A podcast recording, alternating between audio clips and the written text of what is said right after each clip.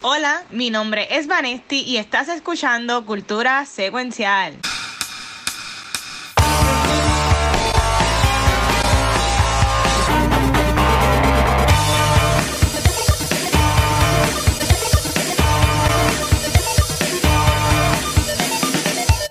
Saludos Corillo y bienvenidos a otro episodio de Cultura Secuencial. Mi nombre es Vanesti, para los que no saben, yo acabo de cumplir hace unos días, gente, llegué a los 33. En verdad que estoy emocionada y estoy aquí en otro episodio de Cultura porque Cultura es mi familia. Pero Oh. antes de comenzar otro episodio, yo quiero que los que probablemente cargan con los anillos de poder, que se presenten. Yeah, Bueno, yeah. mi nombre es Megan, pero por hoy voy a ser Megan the Grey, channeling my inner Gandalf full, all the way. Yo soy Gabucho Graham, el hobby que está investigando en qué gastaron medio billón de dólares. Pues yo soy Jeff Bezos, nadando en mi piscina Oh de oro, God. mientras la gente ve mi serie. Falta de respeto. Este, mira, primero que todo, aquí Fede Papo lo dijo. Este, felicidades y happy birthday a la reina de los geeks Vanesti. Happy Esperamos birthday, que Juju. Happy birthday, Juju. Happy birthday, happy birthday, happy birthday, Birthday, Juju. Juju. Digo, digo esperamos porque sabemos que la pasaste bien. Son verdad, no hay, por- no hay qué decir que la estado bien. so. Pero, pero qué bonito. Está Cumplió mute. 25, por si acaso, lo que están preguntando. La pasé súper, gente, eternamente 25 por siempre. Muy bien. Muy bien. Cumplió 25. Mira, aquí pregunta Spider si es Megan de Grey o White. Pues Grey por ahora. Grey, ok, Por ahora. Hasta, pero mira, hoy estamos contra el reloj porque como usualmente estamos grabando dos podcasts, hoy vamos a grabar ahorita un episodio de Back to the Movies. Este, y, pero, y hay muchas cosas que hablar, pero yo quiero, yo estoy como Vanetti, yo no voy a tirar como que un, watching, un tema para Watching con Guacho, porque el internet, básicamente, como que nos estaba tirando todo, ¿sabes? Como que nos, nos dio de más, yo entiendo, esta semana. Y yo quiero que ustedes expliquen dos cosas. Y este es el momento cancel watch, watch de la noche. Ay, ya ahí va a empezó. temptar ¿Por qué rápido. todavía es relevante que esté una reina en, en este mundo? It's not. O, o un rey ahora. ¿Sabes? Descanse en paz. Y, y que y es una pena que Que no, fallecido, que no, que, que descansen en paz, que se quemen los fuegos del infierno. Pero expliquen, yo quiero que ustedes son más serios que yo. Yo, mira, para que tengan un trasfondo, yo, yo cogí todas mis de historia en verano. ¿Tú me entiendes? Historia de Puerto Rico, del mundo. Ah. toda la- o sea, que yo soy un carajo. ¿Por qué todavía existen reyes? Eh, Así como si fuera los The Rings o Game of Thrones en el 2022. Bueno, de alguna manera es porque la gente lo permite, porque en cualquier Ajá. momento la gente se, le puede, se les puede ir en contra, por- eh, porque la realidad es que ellos no son los únicos que toman decisiones. Gabriel, corrígeme, ¿cómo es que se llama eh, la, la Porque yo soy como el persona que presidente de ese, elige- de ese lugar. la persona par- que elige el, el parlamento. pueblo que- el parlamento y Exacto. todo eso, todo, todo lo que tiene una, lo que tienen monarquías, tienen la monarquía y tiene el parlamento. Hay una distinción, el, el- las monarquías no corren los países, quienes corren los países son los parlamentos, este, que es el prime minister y todo ese revolú, que es la, no es el equivalente porque nosotros estamos en una democracia, pero sería, si vamos a hacer una, una distinción, sería pues obviamente como los senadores, los presidentes y whatever.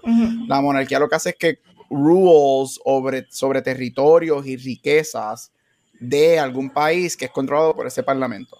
¿Por qué existen las monarquías? Porque todavía hay gente que lo aguanta, sencillo y como eso. Mira, y también, Así y es. honestamente, esa es, la, esa, esa es mi contestación de alguien que odia las monarquías. Si no, esto no es un episodio de historia, pero también es que hay, hay, hay países que, que todavía no se han movido de esta idea de monarquía que, que está tan in- in- en su cultura. Inglaterra es uno de ellos que nunca se han movido. Inglaterra no sabe lo que es una. Bueno, ellos votan, so hay una democracia, pero todavía ellos están dentro de una democracia este, detrás de un veo. Es una democracia escondida detrás de un veo como una monarquía. So, todavía este, esta idea de las monarquías y de las casas eh, son bien prevalentes en, Europa específicamente. Este, y de hecho, si lo atas a, lo que vamos a hablar hoy, vienen de estas ideas de monarquías y poderes y todo ese. Ujú. ¿Por qué existen? Pues porque nosotros, como dijo Vanes, porque todavía no hay que hacer otra revolución, los pitchforks y las antorchas y sacarlos de poder a toda esta gente racista coloniales Este, que espero que esa mujer se esté quemando los fuegos del infierno en estos momentos. Amén. Esas son mis, mis expresiones, no tiene que ver No, nada no, con cultura es que, no, secuencial. yo no sé mucho. Yo vi, yo vi la película de, de Diana con, con, con Vanetti en Fine Arts. Sí, Este, the Crown. brutal. Eh, pero antes yo no sabía nada, pero yo trabajando y de momento memes, memes, stories, gente tagueándome, gente, gente enviando en chats. Y yo, ¿qué es esto? Como que eh, en Twitter la gente destrozando a la reina. Y yo, yo como que yo, wow. Bueno, aparte, aparte de la monarquía, es que esta familia ha sido bien controversial este, desde que, no, desde mucho antes que ella entrara en el poder en los 50. Es una familia bien controversial, especialmente en las últimas décadas. Obviamente el escándalo más grande en la historia y el, y el urban legend más grande, uno de los urban legends más grandes en la historia es que ella tuvo que ver algo con la muerte de Diana. Este, ¿En serio? Sí, es uno de los urban legends Sí. más grandes, que ella fue la que orquestó la muerte de Diana. Este, por eso vean The Crown y van a ver mucho. Vean The Crown. Este, aparte de verdad. que eh, son hechos de que ella y la monarquía y ella han escondido cosas como todo lo que pasó con Prince Andrew y todos los credible things that happen con pedofilia y sexual trafficking. Este. Obviamente ellos son racistas, todo lo que pasó con Meghan Markle, que este, Horrible. Meghan Markle y el esposo dejan la monarquía y se van para Estados Unidos por los aspectos racistas. Yo Este, leí que estaba de camino para allá cuando murió. Exacto, lo- la, el, um, la monarquía obviamente es súper racista, súper colonial. Esa mujer ruled over slavery en África y la explotación de países en África. So, es, es- es- mucho, este, es, un montón. It's a lot. Qué horrible. Pues que en paz desca- no sé. Pues, nuestros pésames a, la- a las personas involucradas, whatever. Ok, y entonces lo que yo entiendo que, bueno, ok, no se lo voy a dejar a Megan, porque Megan quiere hablar de esto. Así que básicamente ese fue mi bachín con Guacho. Yo honestamente he estado bien busy en, en, estos, en estas últimas par de semanas, pero este, y voy a seguir estando busy por un buen momento, pero y yo tengo una foto, pero quiero darle props a Gabriel porque me, me inspiró y este ya Ga- Gabriel fue aceptado en el PR Critics Association, así que se llama Gabriel. Yes. Porque Association, yo también apliqué y me aceptaron, so este, apliquen, básicamente. Y mi invitación es, ah, y esto no, no, no tiene bonificado, no tengo la foto ni nada, pero entiendo que es hasta fin de mes para la gente aplicar ah, para entrar a Ya. asociación. So, si haces reviews de películas, si tienes un podcast o lo que sea, um, te invito a que apliques entonces y seas parte de la asociación y pues tengan los beneficios. No, no, no sé, ¿verdad? Pero a- apliquen a la asociación. Um, so, entonces, Vanetti, tienes una sorpresa para nosotros, pero eh, ¿qué hablaste? Un shout out. Mira, no, no es una sorpresa, pero como me acordé un minuto antes de grabar que yo no había puesto que yo vi en la semana, pero quiero hacer un shout out a un streaming service que hemos criticado un montón de lo que está pasando tras bastidores, que es HBO Max y el desastre de Warner Media. Pero Ajá. si tú eres fan como Gabriel, Megan y yo de lo que es el género de horror, ellos acaban de tirar un slate bien brutal con una con un catálogo de bien diverso de películas y contenido de horror muy bueno y quiero hacer un shout out porque tienen películas como mi favorita que es The Fly del 1986 tienen películas niche como Under the Skin con Scarlett Johansson que casi nadie ha Mm. visto y es muy buena. Tienen películas como The Night House, clásicos como I Know Why You Did Last Summer. Hay un montón de cosas. The Exorcist, Malignant. Está Oh, la wow. colección completa de The Conjuring. Hay un montón y hay películas viejas, nuevas, recientes y todas están súper, súper buenas. Y en verdad que está bien nice. Así que por un lado criticamos mucho las cosas que hace Warner Media, pero por otro lado siempre se la tenemos que dar. HBO Max sigue siendo de los mejores streaming services que hay ahora mismo en cuanto a calidad y el catálogo que traen y esperamos que no se vea afectado. Así que eso es mi shout out de esta semana. Ah, brutal. Mira, y quería comentar, supuestamente alegadamente, hoy iba a estrenar, o va a estrenar, el trailer de Black Adam. Ya salió, salió hace, unos- salió hace como 5 o 10 minutos. Ah, salió, es que no, Sí. estaba, estaba- estaba- estaba Oh. preparando esto, no lo, no lo he visto. bueno. Ok. No lo he visto todavía porque salió, salió hace nada, salió hace como cinco minutos. o no lo he visto todavía. No lo pongo porque nos van a tomar el video en YouTube, así que pichen, Mm. vean el trailer. Este, vean el trailer. Entonces, eh, Megan, y tú, que yo entiendo que es lo que vamos, vamos a estar hablando en este podcast, pero ¿de qué quieres hablar en el día de hoy? Pues mira, en Watching Watch yo no, literalmente no he visto nada que no sea House of Dragon y Rings of Power. Esa es mi vida ahora. Ah, pero sí he estado pendiente a los updates del internet, gracias a internet. Siempre está ahí para mí.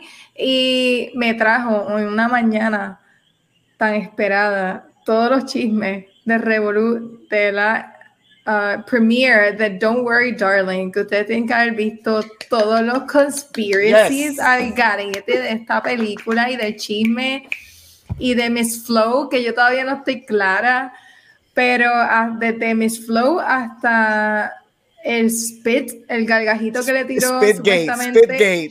Spitgate 2022 de Harry Styles a Chris Pine. Esto ha sido sumamente controversial, todo esta, este evento del premiere. Um, además de que, aunque recibieron un standing ovation, supuestamente, ¿verdad? En, en el premiere de Venecia, el rating, los reviews están por el piso Sí. que también me sorprende muchísimo porque esta era una de las películas que yo estaba esperando este año. Yo estaba bien, bueno, sigo, todavía tengo la curiosidad porque honestamente reviews a lo mejor a mí me gusta, no sé, Ujú. pero el hecho de que recibiera tan malos reviews me preocupa porque it sounds like a really good story. Um, pero yo este- han estado pendientes a los chismes de Eh, chacho. Don't Worry ¿Quién va a Este es el bochinche, este es Dale, el de, de hace tiempo, como que si tú has estado, mira, desde que esta película se está grabando y Olivia Wilde le pegó cuerno a Jason Sudeikis, desde ese momento esto ha sido como que una cosa que con, con mucho bochinche detrás, votan a Shia LaBeouf y no es, esta película comenzó en el 2020 a grabarse, no es hasta que Shia habla hace que una, dos semanas, el 2022 Los otros días. dos años después, donde, oye, volvemos, Shia LaBeouf no es la persona que, o sea, controversial, pero al máximo eh, punto. ¿verdad? Pero, no porque una persona sea controversial y haya hecho cosas, se le quita de que estas personas en momentos dicen sus verdades y él vino con los receipts a demostrar de que a él no lo votaron, eh, él renunció a A él no lo votaron. No, a él él no lo votaron, él renuncia y él, él tiró eh, una carta, que un email que él envió a ella bien largo. Y screenshots de los textos que ella Sí, le enviaba muy a bien. él. Screenshot de los textos y videos ¿El suyo que lo pueden buscar en YouTube de cómo ella le está diciendo como que regresas a la película, como que I'm still not over this. Mira, si una persona te, si, si tú votaste a una persona supuestamente porque era un peligro a tu protagonista y bla, bla, bla, tú no estás suplicándole que regrese. Así que. Me gustó que Shaya dijo, puñeta, yo tengo mucho dirt encima, pero tú no me vas a tirar un fango que no me corresponde. Like, Sí. like, I'm owning, I'm owning todos los problemas que tengo con F FK Twigs y todas estas cosas. Like, I know, como que él está consciente de lo que él ha hecho. Pero, esto no fue mi culpa. Olivia, Olivia, tú estás trepándote en un bandwagon que no te corresponde. Y yo no soy la persona que más odia a Olivia, pero ¿sabes qué es lo más que yo odio? La gente mentirosa. La Ajá. gente La gente embustera. y eso a mí no me gusta. Y you know, a mí lo de Sudeikis me, me vale y me cae súper bien, pero cada mujer hace lo que le dé la gana y puede estar con quien quiera. A mí no me interesa. Pero cuando hay una constante y eres tú, está la cosa bien rara. Y yo pienso que ella es problemática. No sé. ¿Qué piensan ustedes? Mi- Bueno, no, yo voy a esperar que Ariel después yo digo Entonces, para añadirle a eso, porque yo llevo pendiente a esto ya hace como dos años, este, porque a mí me encanta el drama que no me pertenece, este, como buen boricua.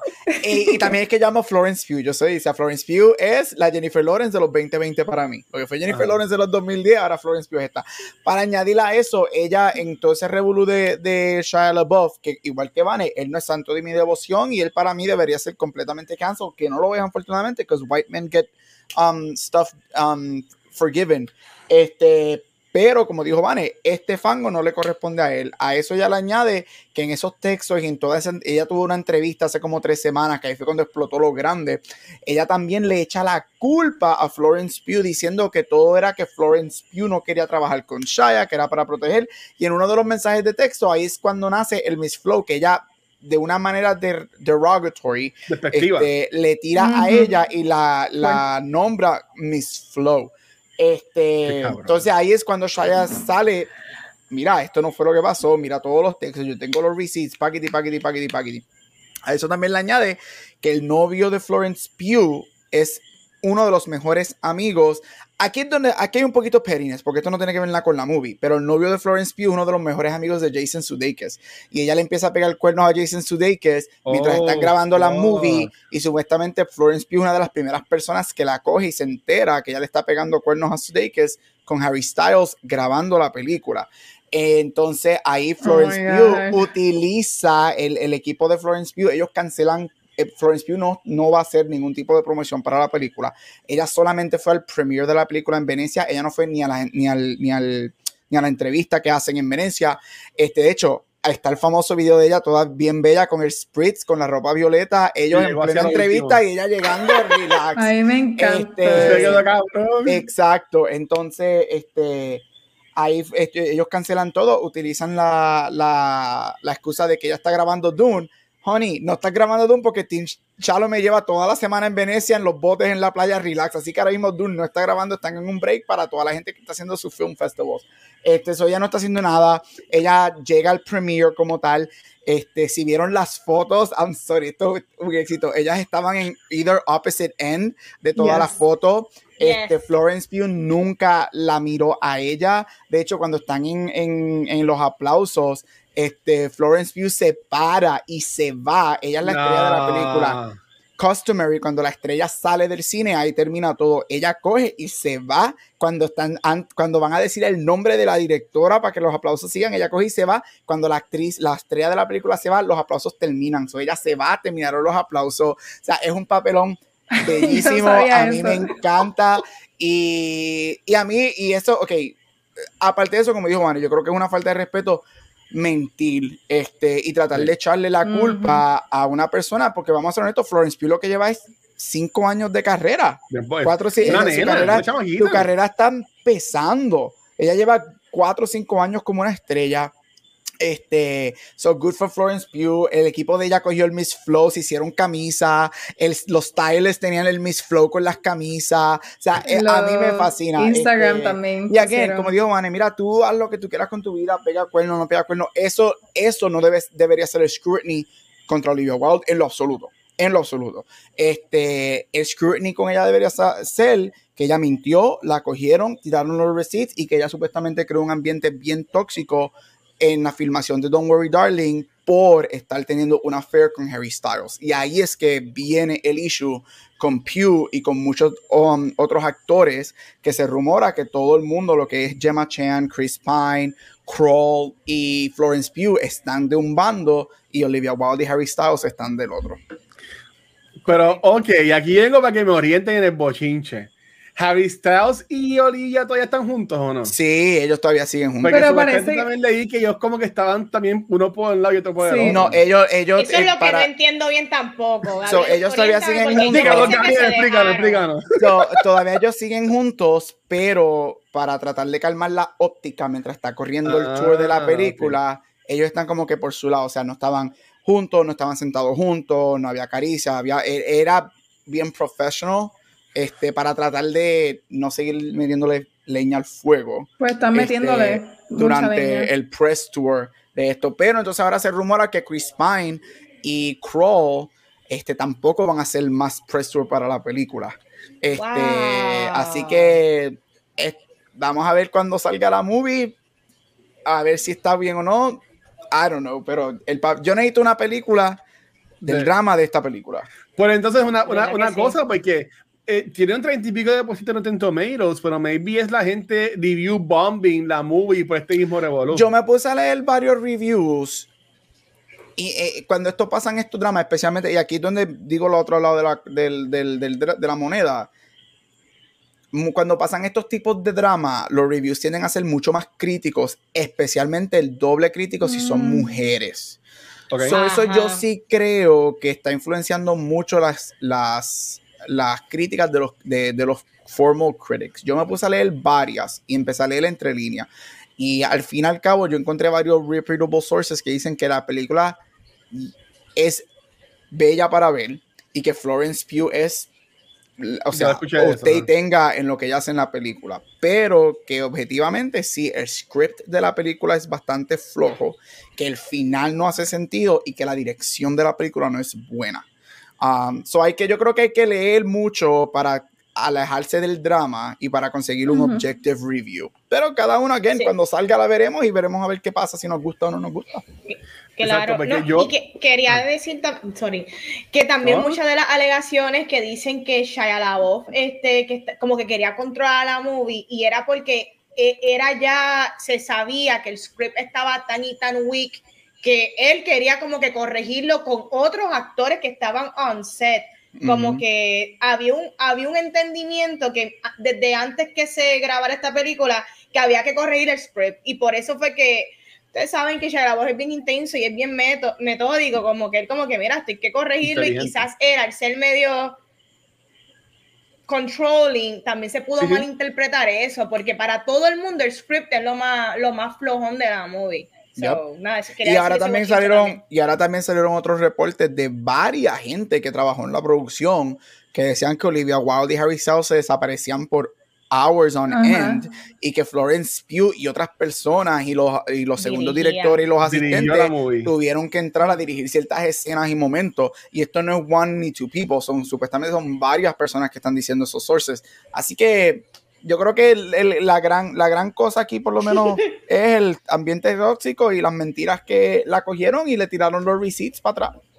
Claro. Qué mal. Pues no sé. Todo por, no, por, por- por ese twink británico. si no me hayan cancelado por no lo de. Reina, me van a cancelar por esto. Pero es que tú ves a, a Olivia Wilde y tú sabes que esa mujer es problemática. O sea, ¿De yo llevo trabajando con personas. Yo llevo, tra- yo llevo trabajando con gente desde 2002. Llevo 20 años. Y, y, y- yo podía pensar que, que yo sé leer a alguien. Y yo veo a Olivia Wilde y yo digo, somos una problemática. ¿Sabes? Como que nada más. Y asumiendo bien cabrón. Pero Ujú. pues la, la, la vida nos demuestra que Pepe Beat teníamos razón. Algo así por este. Y ahí me encantó en House. Es lo que más me acuerdo de ella. Sé que ha hecho otras películas indie, son una con Jack Johnson.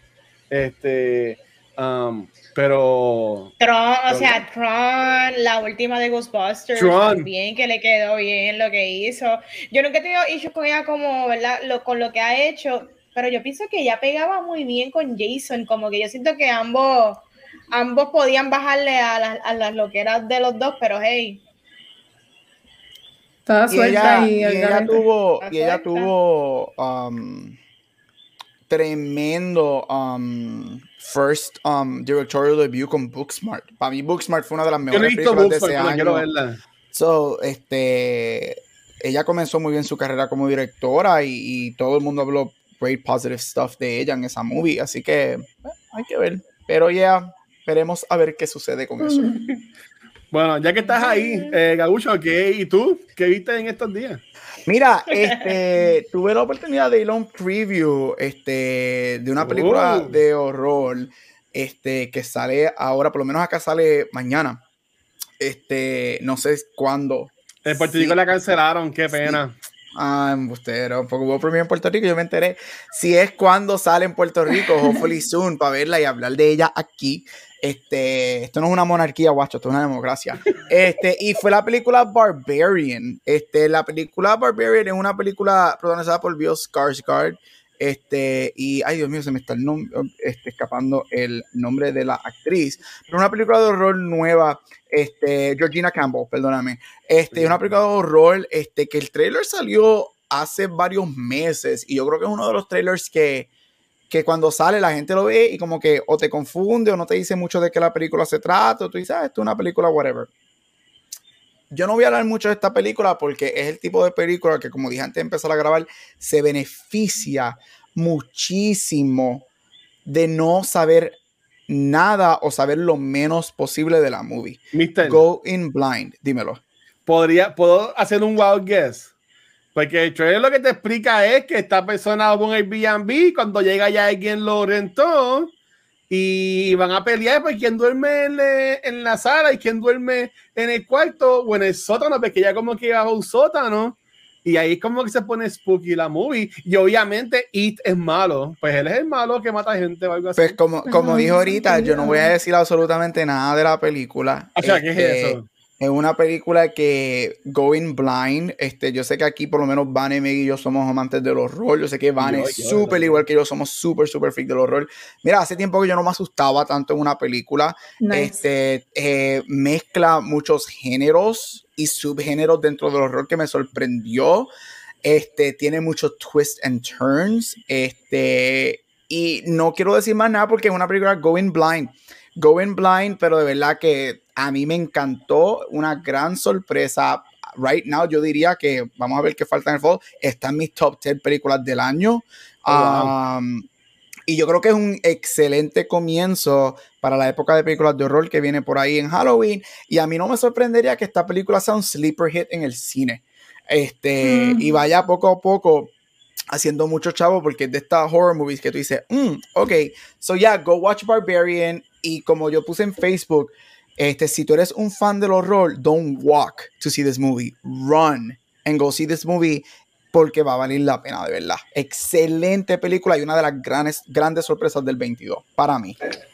Mira, yo te tengo una pregunta. a Dios Justin. Long, ¿verdad? Sabemos que él sale en la película, ah, sin dar mucho detail, encaja con la película, porque yo lo vi en el trailer y yo como que Justin Long en un horror film, no. Ah, él, no sale, él no sale en el trailer, ¿o sí? Él no sale en el trailer, no. Este, pero sale en, lo- los postes del nombre.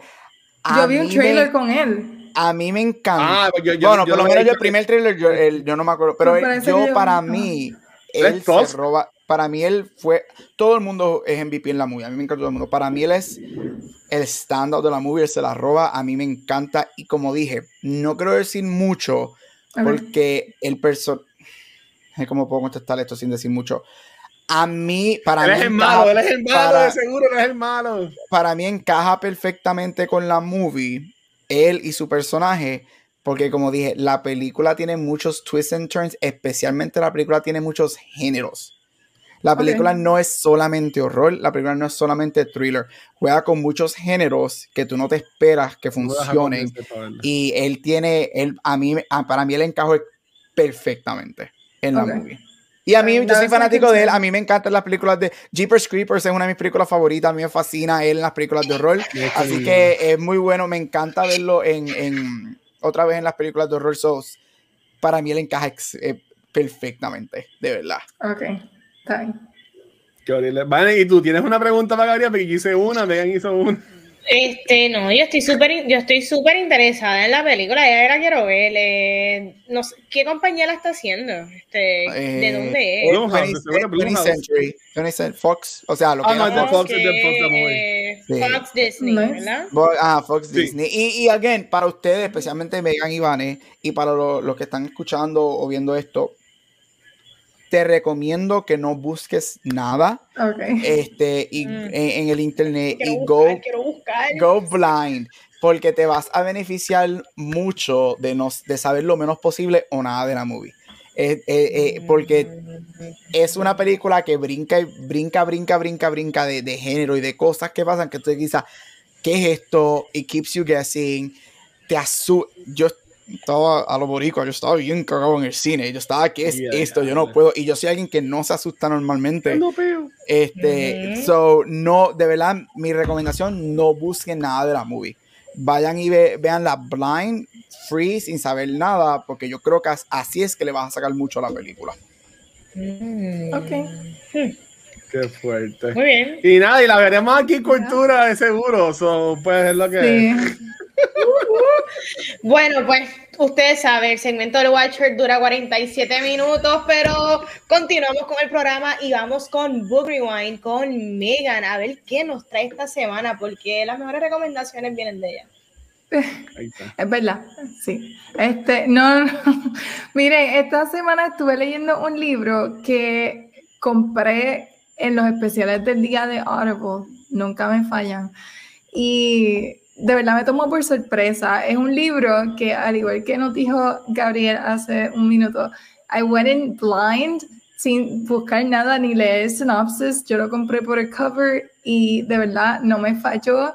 Estoy hablando de Full, a novel by Julia Spyro. Espero que esté diciendo ese apellido bien. Sigo pensando en el personaje de los video games.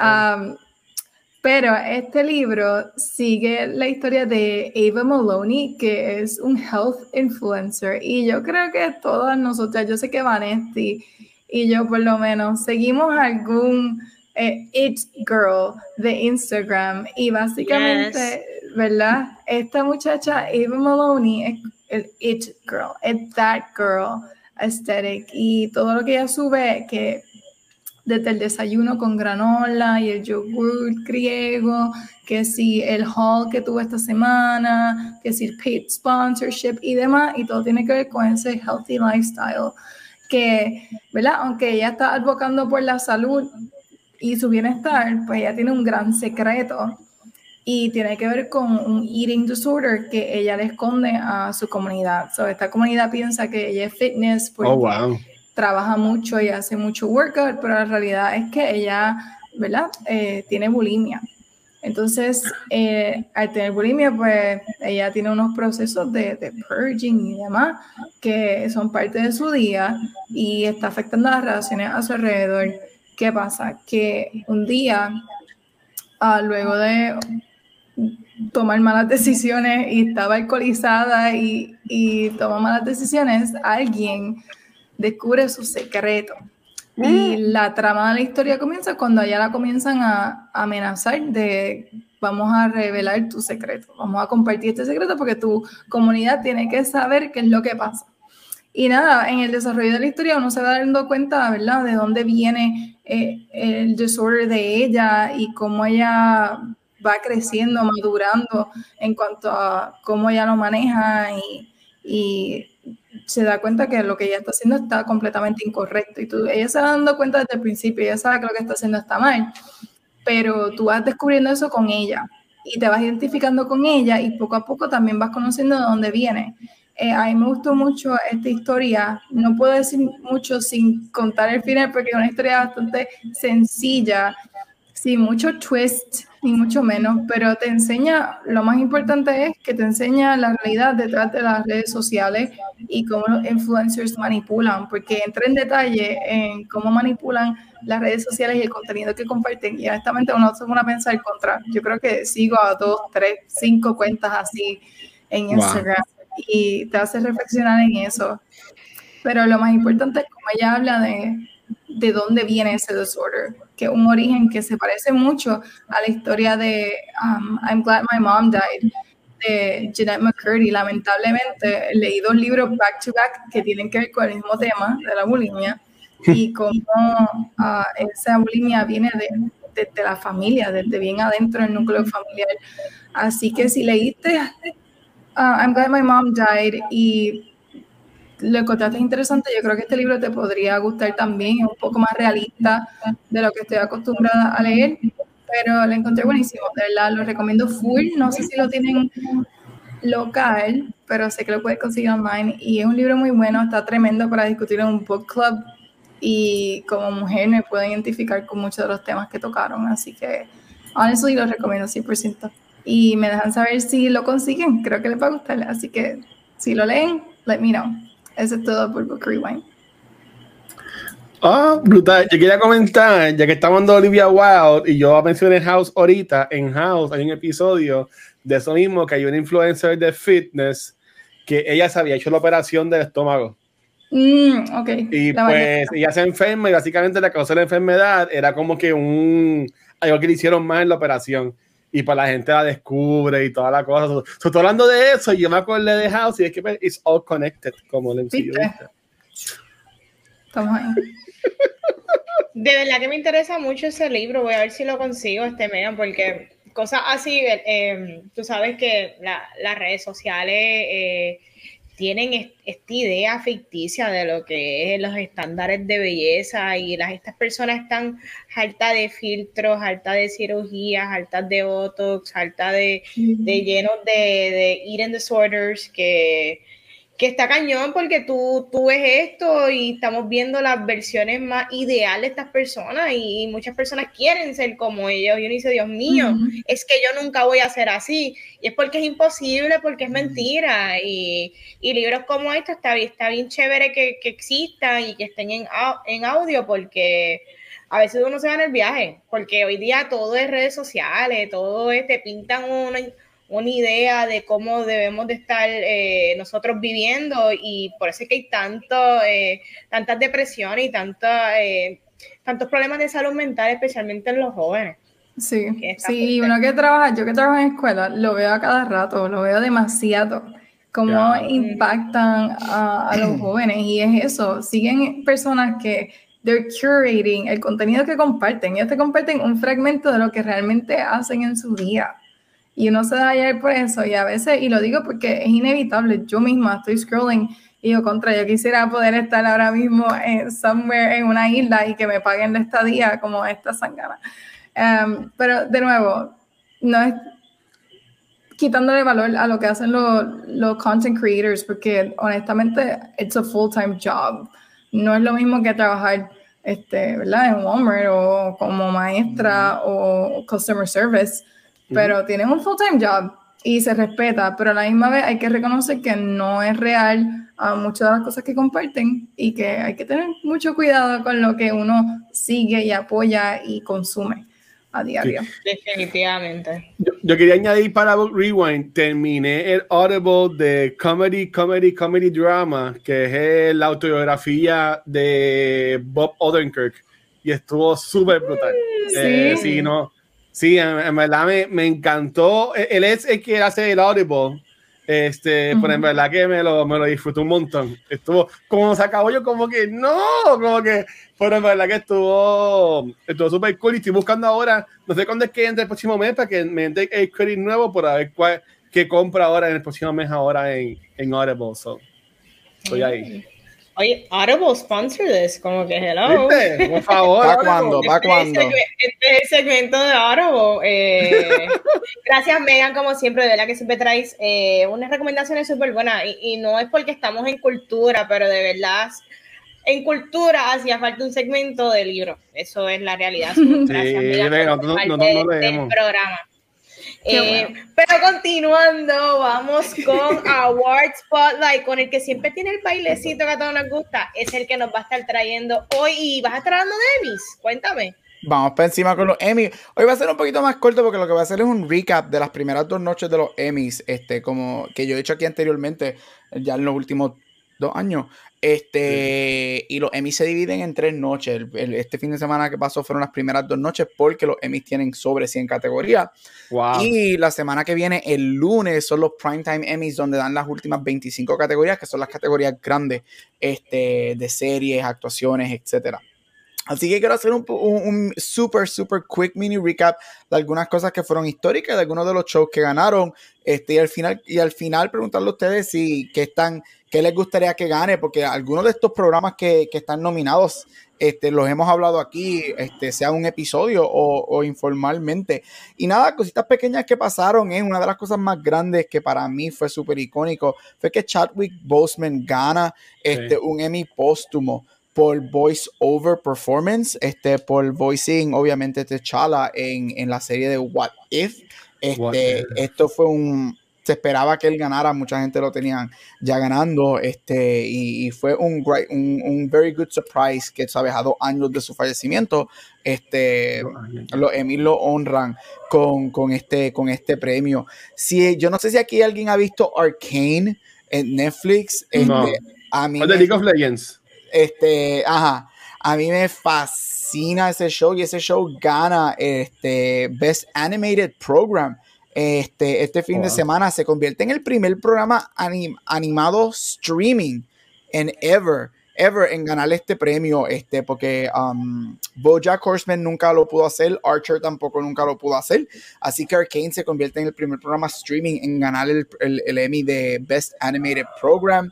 Este, Love, Death and Robots este, ganó dos Emmys este, específicamente por el episodio Jíbaro, que fue el episodio standout de este tercer season. Este, y uno de los dos premios fue por Character Creation, por el premio de, de, de la diosa de ese episodio, que es excelente. Los Beatles, el, el, documental de los Beatles de Disney, que si no lo han visto, go watch. It. Son cuatro episodios, son mini películas dirigidos por Peter Jackson, arrasa en la categoría de documentales, ganan cuatro Emmys, incluyendo Peter Jackson. Peter Jackson dirigió wow. este, esos episodios y termina, por fin gana un Emmy por dirigir este, el, el, documental de los Beatles, que son cuatro episodios. Este, Barack Obama, Mr. President, este, por fin tiene un Emmy, gana el Emmy por narrador por Our Great National Park. Si eres como John Junkie que te gustan las cosas de, de nature, este, en Disney, go, en Netflix, go watch it. Excelente programa. Este, si te gusta Adele, la reina, este, ella ganó el programa, el especial de ella, One Night Only, gana cinco Emmys. Ella wow. es un sweep, gana cinco de cinco. Y ella gana como productora, así que Adele está a un Tony de ser una EGOT winner. Así wow. que, ponla o a escribir una canción, o a escribir un musical o actual. Vamos a hacer algo para que gane para que gane este, su EGOT status. Este, pero para irme para los programas grandes, este, bueno, antes de eso, Historia nuevamente se hizo. RuPaul gana eh, su séptimo Emmy consecutivo por hosting reality ah. este, y sigue extendiendo su récord como la persona de color negra que más Emmys ha ganado en la historia. Ahora mismo tiene 13 y la semana que viene se espera que extienda su récord a 14 porque se espera que el show gane. Pero aquí a lo grande de programas, mira, hubieron varias sorpresas. Específicamente hubo tres programas que ganaron 5 Emmys cada uno en los Creative Arts y fueron Stranger Things, que gana 5, Squid Game ganó 5, Euphoria ganó 5. Esos fueron los tres programas que más ganaron, especialmente Euphoria y Squid Game, que para mí sorprendieron. Este, y puede haber una sorpresa la semana que viene, que ambos programas ganan este, Emmys por actuación. Lee Yumi gana el Emmy de Mejor Actriz Um, the guest actress en un drama series. Um, ella es la muchacha en el episodio de las canicas, si han visto Squid Game, este, mm -hmm. ella es la muchacha que se sacrifica por su amiga que le dice, let's just stay and talk, y al final cabo deja caer la, el marble este, y se sacrifica, gana, convirtiéndose en la persona más joven en ganar ese Emmy y la primera persona coreana y una de las pocas personas asiáticas en ganar Emmy por actuación. Este, y Coleman Domingo, Vane, Coleman Domingo gana el Tan bello. de actor, um, de guest actor en a drama series por su personaje en Euphoria. Este, si eres un Euphoria junkie como yo y como merecido. Vane, este, extremadamente merecido. Él, él fue frontrunner todo el season. Este, para mí eso me da una indicación de que Zendaya va a ganar la semana que viene su segundo Emmy por ese rol. Este, también gana, este, Euphoria gana coreografía for Holding Out for a Hero. Este, ese episodio, que es el famoso episodio de la obra. Ese episodio ganó cuatro de sus cinco. Oh, de la euforia. Euphoria ganó cinco Emmys y cuatro de esos Emmys fueron por el episodio de la obra.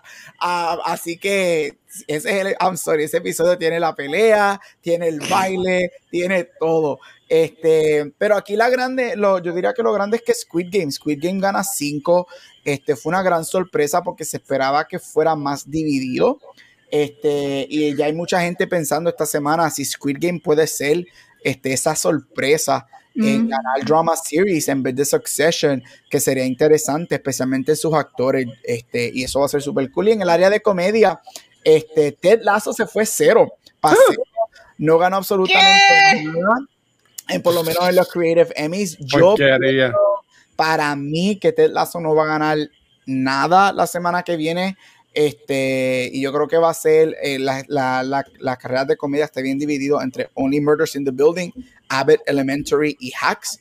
Este, así que eso va a ser bien interesante. Y para terminar, si vieron The White Lotus, este, yo no sé quién ha visto ya White Lotus de, aquí, si alguien lo vio de nosotros, y este, quien esté escuchando viendo esto, The White Lotus arrasó. The White Lotus va a arrasar la semana que viene se va al todo, así que va a estar interesante. Así que ese fue mi little recap de los Emmys. La semana que viene vengo con los True Winners especialmente quién es el mejor drama del año, qué es la mejor comedia del año, quiénes son los mejores actores del año. So we'll see next week. Bye. Ándate. Un paréntesis, porque me acaban de enviar un mensaje, estoy bien triste, y es que no tiene nada que ver con televisión, mala mía, pero eh, parece que murió Marciano Cantero Hernández, él era el, o es, o era, el lead singer de Nanitos Verdes. Ah, so, si en un momento como estabas en, la universidad o en high school, te gustaban los enanitos verdes, pues afortunadamente murió eh, su lead singer. Este, y eso me acuerda a mí con los tiempos de Logan, Shannon, sí, pues hermano, pues. Que siguen muriendo gente. ¿Cómo es que dicen que se van de tres en tres? ¿Falta alguien más entonces? Sí. Vamos a ver. Uy, no digas eso. Todavía, todavía queda un montón. Mira, eh, regresando a los Emmys, yo espero que le den cariñito a Better Call Saul, ¿verdad? sí. nominado. Yo espero que, que se lleven su, su Emmys, el que vaya a ser. I mean, no, no sé exactamente cuáles son los que. Porque por lo que like lead actor y drama series están, están fuertes, hay mucha cosa que se la gane ella por lo menos. Eh, eh. Pero esperemos que sí, yo espero que le den el reconocimiento. Fíjate, no me sorprende que Lazo no haya eh, ganado en, en, lo que acabas de mencionar. Yo siento que ellos ganaron mucho. y hay que darle oportunidad porque han salido muchas series buenas ahora y bien competitivas. So, yo creo que no es que le bajaron a. No es que la serie ha bajado, es que hay mucho contenido para ver y hay más cosas bueno, hay muchas cosas que hay que meterle mano a eso.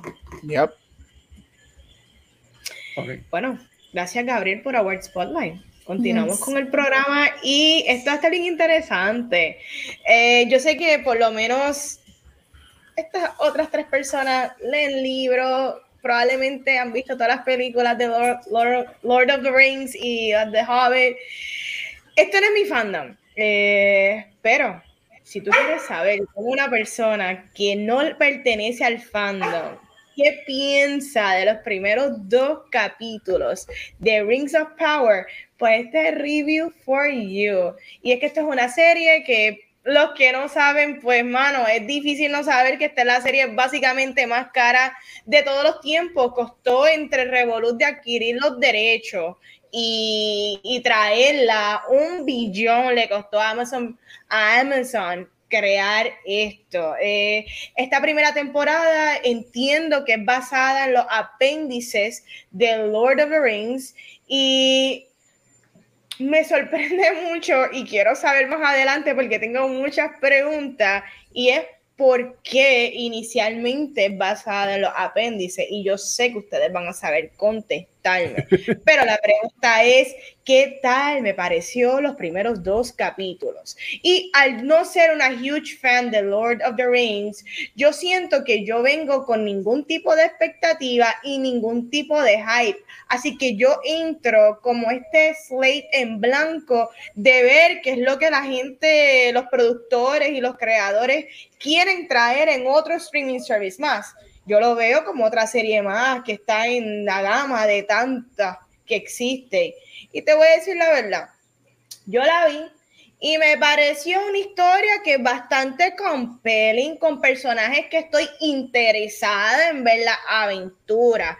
Pero como persona que consume entretenimiento, que les gusta las películas y que sí no nota los detalles, yo me atrevería a decir que no hay ningún sello eh, que, que, se sienta como algo distinto.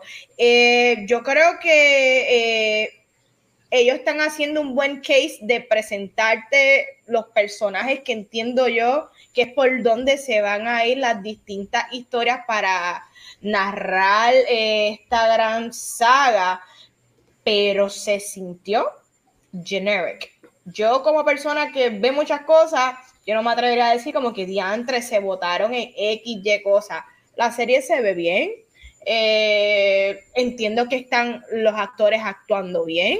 Em, pienso que llegará a una conclusión esta primera temporada de cinco prometidas por Amazon eh, que probablemente terminen algún tipo de arco que llegue a algo, pero me pareció ok, me pareció bien entretenida, entiendo que voy a continuar viendo la serie, pero no me pareció nada especial y puedo entender como persona que sí ama ciertos fandoms y ama ciertas, ciertos brands, como probablemente esto pues no cumplió con las expectativas tan grandes de, de las que tienen, pero eso es normal, porque cuando hay tanto fanático de algo específico es difícil tú poder eh, cumplir con todos. Pero lo que sí no entiendo es la gente que dicen que esto es una porquería. Hay gente que su review es esto una basura, esto es una porquería. Y para mí, yo no yo que no sé nada del mundo, esto para mí no es una porquería. Lo que pasa es que se siente como una serie de fantasía it's going somewhere and it looks good and los personajes me parecen cool. Eso es lo único que tengo que decir. Corillo, ¿qué tal les pareció los primeros dos capítulos de Rings of Power? Ay, Dios. ok, voy a tratar de ser lo más objetivo posible.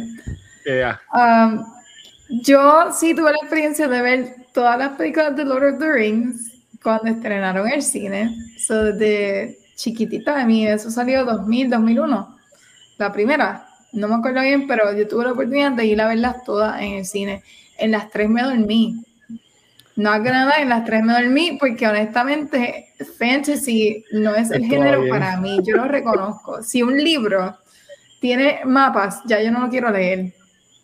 Si un libro tiene nombres bien complicados, yo no, fantasy is just not for me pero, eh, ¿verdad? Hago excepciones con Harry Potter y whatnot, pero a mí se me hace bien difícil leer fantasía. So, para prepararme para esta serie, yo decidí leer los libros, sobre para familiarizarme otra vez con el mundo fuera de las películas, porque pues, si leo los libros, pues me familiarizo más con este mundo y, y me vi como que cuando vea la serie, pues me enganche y me guste mucho la historia. Aunque, de nuevo, como dijo Vanetti, esto está basado en unos notes, anotaciones que hizo Tolkien en su momento, so, anotaciones de lo que sería el, Second Age of Middle Earth, que es donde estamos ahora mismo. Pero, honestamente, leer el libro no me hizo nada, porque sí, ahora veo las originales, las películas originales de otra manera, pero Rings of Power yo todavía siento, me siento igual de perdida que cuando veo las películas porque no, no sé qué está pasando. Y aunque, mira, entretiene, porque está entretenida hasta cierto punto. El primer episodio me dormí, pero entretiene. La volví a ver, lo vi, lo vi completo y me entretuvo muchísimo. me gusta el casting, me gusta el cast diverso, que es algo bien importante y me imagino que vamos a hablar de eso más adelante. Eh, porque es un componente bien importante y de mucha controversia. Pero aparte de eso, no, todavía no tengo una opinión que yo pueda decir como que estoy bien firme de que es bien buena o, o this is trash. Todavía no sé cómo me siento con esta serie porque me siento perdida. Siento que están contando muchas historias a la vez y lo que se supone que sea el ascendancy de Sauron, que es lo que supone que estamos viendo, uh, pues no, como que no, no veo que se va en esa dirección.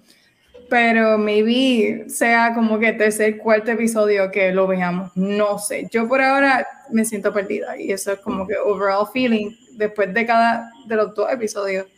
Así es que me he sentido. Vamos a ver mañana. Pero por ahora no sé qué está pasando.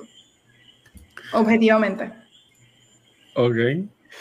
Mira, este, estaba aquí cogiendo nota este, de ciertas palabras que, que Vane y, y, Megan dijeron. Y algunas de ellas fueron ok, bien, nada especial, fine.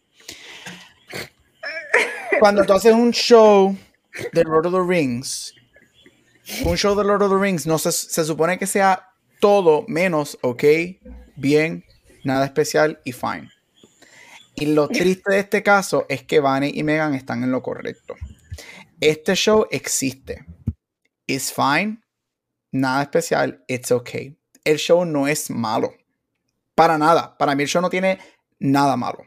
Pero un show de, pero no tiene nada espectacular. Y un show de Lord of the Rings, que te guste o no te guste la fantasía, todo el mundo sabe que Lord of the Rings es una de las mejores trilogías ever made y cambió el landscape del cine de lo que es posible en el realm de fantasía. Eso es un fact. Un show de Lord of the Rings se supone que sea ejemplar, espectacular y una de las mejores cosas ever made. Se supone que este show le metiera mil patas a lo que fue Game of Thrones. Un show que cuesta casi un billón de dólares se supone que sea perfecto. Y este show es lo menos lo más lejos de perfecto este show no puede ser. El show no es malo, el show es fine. Yo como alguien que ama a Tolkien, yo he leído todo lo que él ha escrito. Yo leí The Silmarillion, yo leí todos los Rings, yo leí todos los apéndices.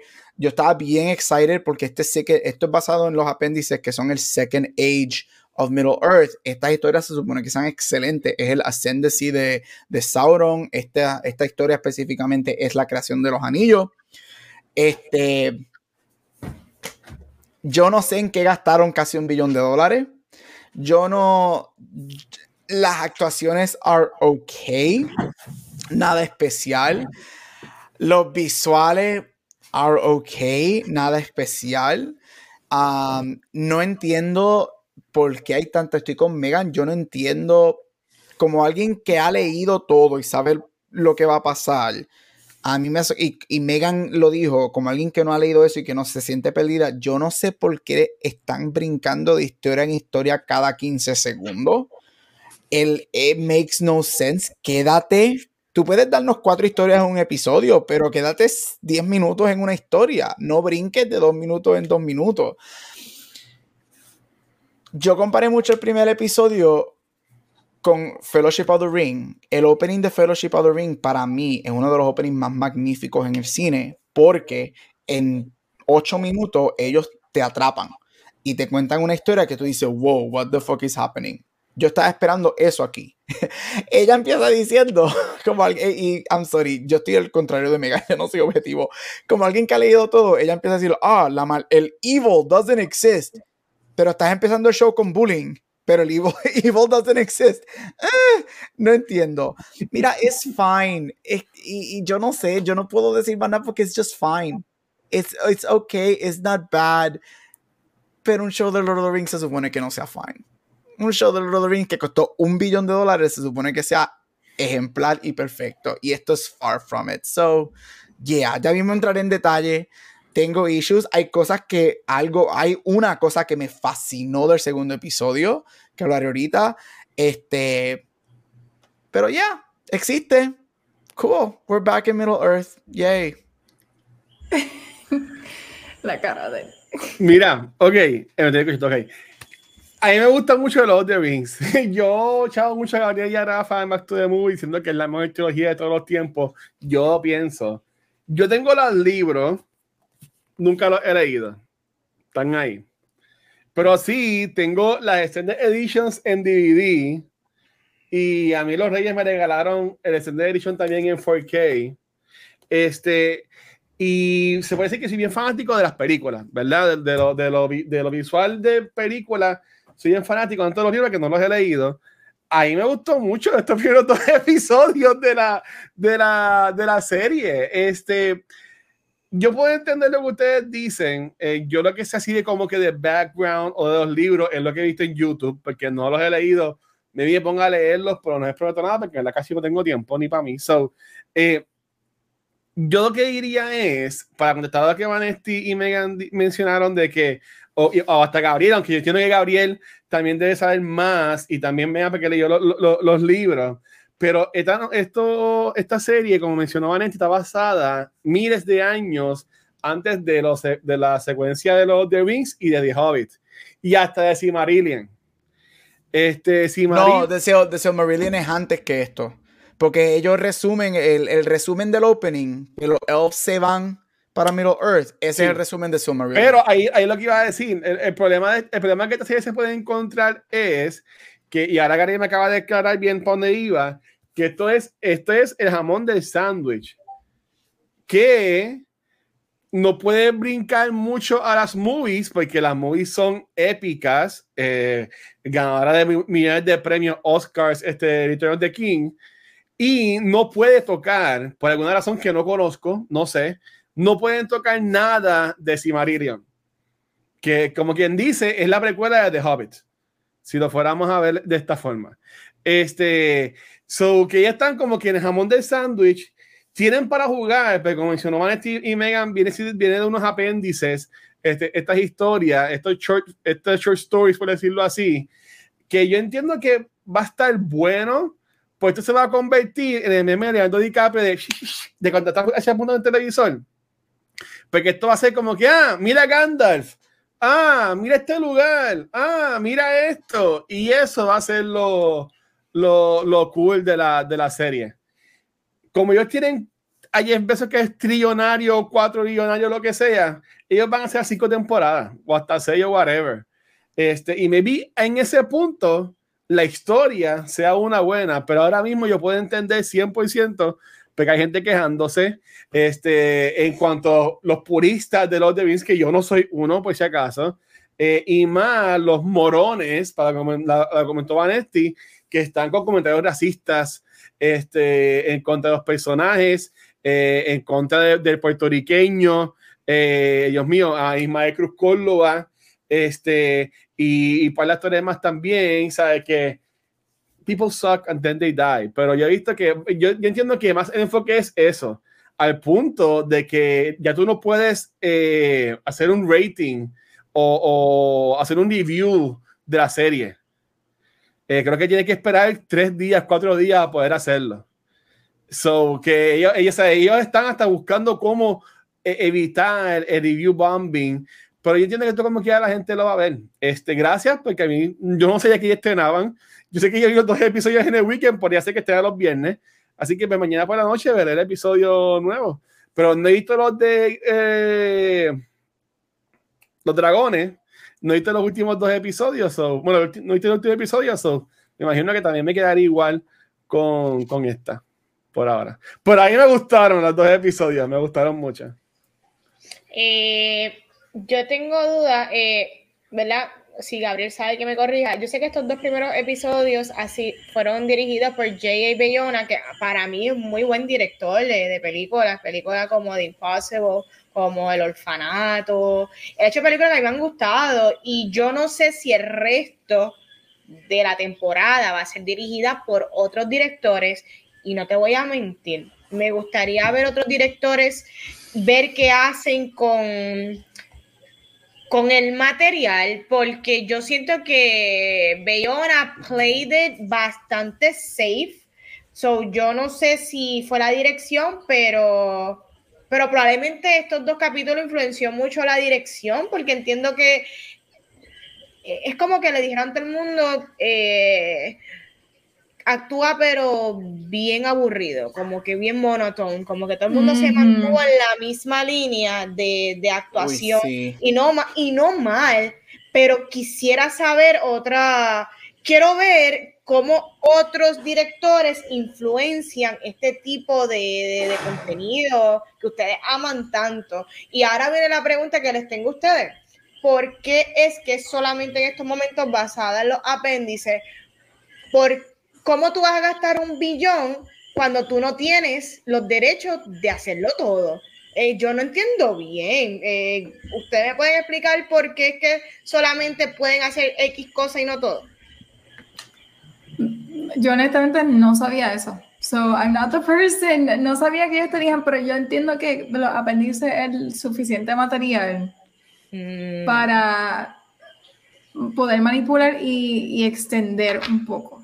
So, entiendo por qué podría ser basado a los apéndices, porque he leído que es mucho. Este hombre escribió tanto y él desarrolló tanto este mundo y tanto el lore, porque es que él hizo todo, o sea, hasta los propios los lenguajes, los idiomas, escrito, todo, él desarrolló tanto que there's enough material eh, ya establecido que pueden hacer esto. ¿Por qué no tienen los derechos? Pues no tengo idea, o me viene alguno de los muchachos sepa.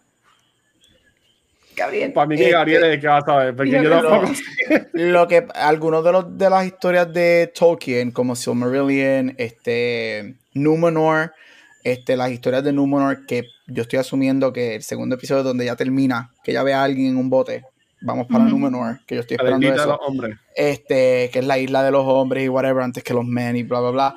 Este, y no sé qué más, y ciertas historias todavía son el estate de Tolkien, son los dueños 100%, porque hay historias que Tolkien puso o, um, o compró o whatever, los derechos a que no fueran vendidos hasta o cierto tiempo o le dio la potestad a su familia. Y todavía hay historias que, por ejemplo, Silmarillion siempre fue en la historia que él escribió que era su favorita. Y él siempre dijo que yo no quiero vender los derechos a Silmarillion nunca porque yo no quiero que nadie nunca me dañe lo que yo escribí haciéndolo. So, eh, por eso es que el, el, estate de Tolkien todavía tiene ciertas propiedades, mientras que ahora Amazon, que es el dueño de, todo el resto, tiene las otras. So, eh, cada cosa es como que su, su, cierto y whatever. Pero es básicamente eso: que Tolkien State no le quiso vender porque Tolkien pidió que no vendieran ciertas cosas. Um, igual que las historias de Numenor, que son los Unfinished Tales, este él nunca quiso venderlos porque él no quiso o nadie quiere del Tolkien State que alguien venga y termine, porque son unfinished tales, y termine la historia y hagan cosas que nunca estaban planeadas. Eso son cosas así. Ajá, Game of Thrones. Son cosas así que el Tolkien State todavía está siguiendo los los wishes de Tolkien este, y no quieren vender ciertas cosas. Por eso es que Silmarillion nadie, todavía el, State no lo ha vendido. Este, y yo dudo que lo vendan. Yo creo que ellos van a quedarse con eso forever. Este, el Tolkien State se va a quedar con eso forever. Sí. Ahí yo lo que, de nuevo, no tengo así mucho que añadir lo que dijo Gabriel, porque yo lo que sé es lo que he escuchado en YouTube, que básicamente más o menos lo que Gabriel dijo, un poquito menos.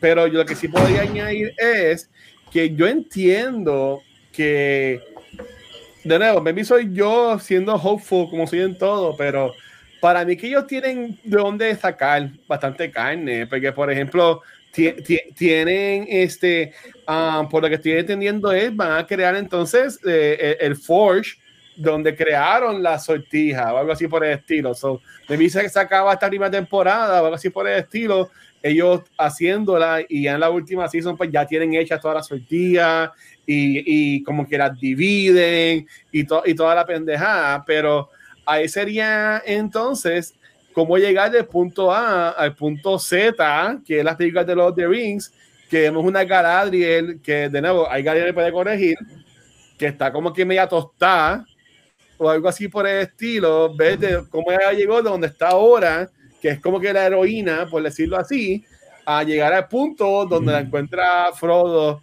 y el Fellowship. So, yo entiendo que ahí sería lo interesante. También podríamos ver el, el decay en la relación entre los elfos y los dwarfs, porque ahí vimos que son todavía como que bastante panas en comparación a, a como el mismo Elrond hablaba de los dwarfs en, las películas de, de los The Rings. Y digo películas porque de nuevo no he leído los libros. pero Uh, que yo, entiendo que tienen de dónde sacar y obviamente, me imagino que hablamos de esto ya mismo, con esto del Stranger, que obviamente es Gandalf, en mi opinión, este, o, o me vi una versión, porque Gandalf es como Doctor Who, por decirlo así, que tiene como que regeneraciones. So, yo entiendo que este puede ser como que la primera versión de Gandalf, que tiene otro nombre que ahora mismo no me lo sé. So, aunque no pueden hablar de Silmarillion o no pueden hablar eh, de los libros, porque yo entiendo que eso ya está hecho, porque hacerlo de nuevo. Yo entiendo que si tienen para dónde sacar contenido. Yo, yo, yo quería decir algo, este, los apéndices son largos, los apéndices son historia. Este, eso sí, ellos tienen mucho, porque no fue que, no es como que él escribió el libro y puso un post-it al lado, like, los apéndices son, ajá, los apéndices, ya, los apéndices son historia, like, yo he leído los, los apéndices son libros, libros, son historias, historias, historias, so, ellos sí tienen mucho para sacar. Este, en lo que dijo Watcher ahora, y sorry, Vane, me, me, me metí aquí de la nada, este, ellos, ellos no pueden tocar, obviamente Submarine y ciertas cosas, y ellos pueden obviamente utilizar personajes de Lord of the Rings, ellos lo que no pueden hacer son likeness de los personajes que ya hemos visto en las películas. Por ejemplo, ellos no pueden hacer un likeness de el Gandalf que nosotros conocemos. Y que de hecho, si ese hombre es Gandalf, yo me quito, yo no pienso ver ningún season ever again. Porque Pero Gandalf obvio no- que es él. pero está No bien mal es porque él, no puede ser él- él. primero que no, no puede ser él porque Gandalf no viene a Middle Earth hasta como dos mil años más tarde, así que eso Exacto. es un revolú. Pero fue de los Este- últimos, me vi otro de los cinco Wizards, porque eran, son cinco. Pero es que no hay Wizards en este momento. Este es mi nerd de Tolkien. En este momento, en este momento, en el second, no hay Wizards. Los, los Wizards llegan como 2000, 3000 años más tarde. Este, Galadriel se supone que tenga aquí como 2000 años. Este, yo eh, no sé, este, pero ahí, pero, pero, eso entraremos ya mismo en detalle. Pero en lo que es apéndice, los apéndices son historia. Este, so, so tienen, tienen mucho para sacar, especialmente el Second Age. Este, porque esas historias son largas y hay un montón de ellas. So sí tienen para sacar.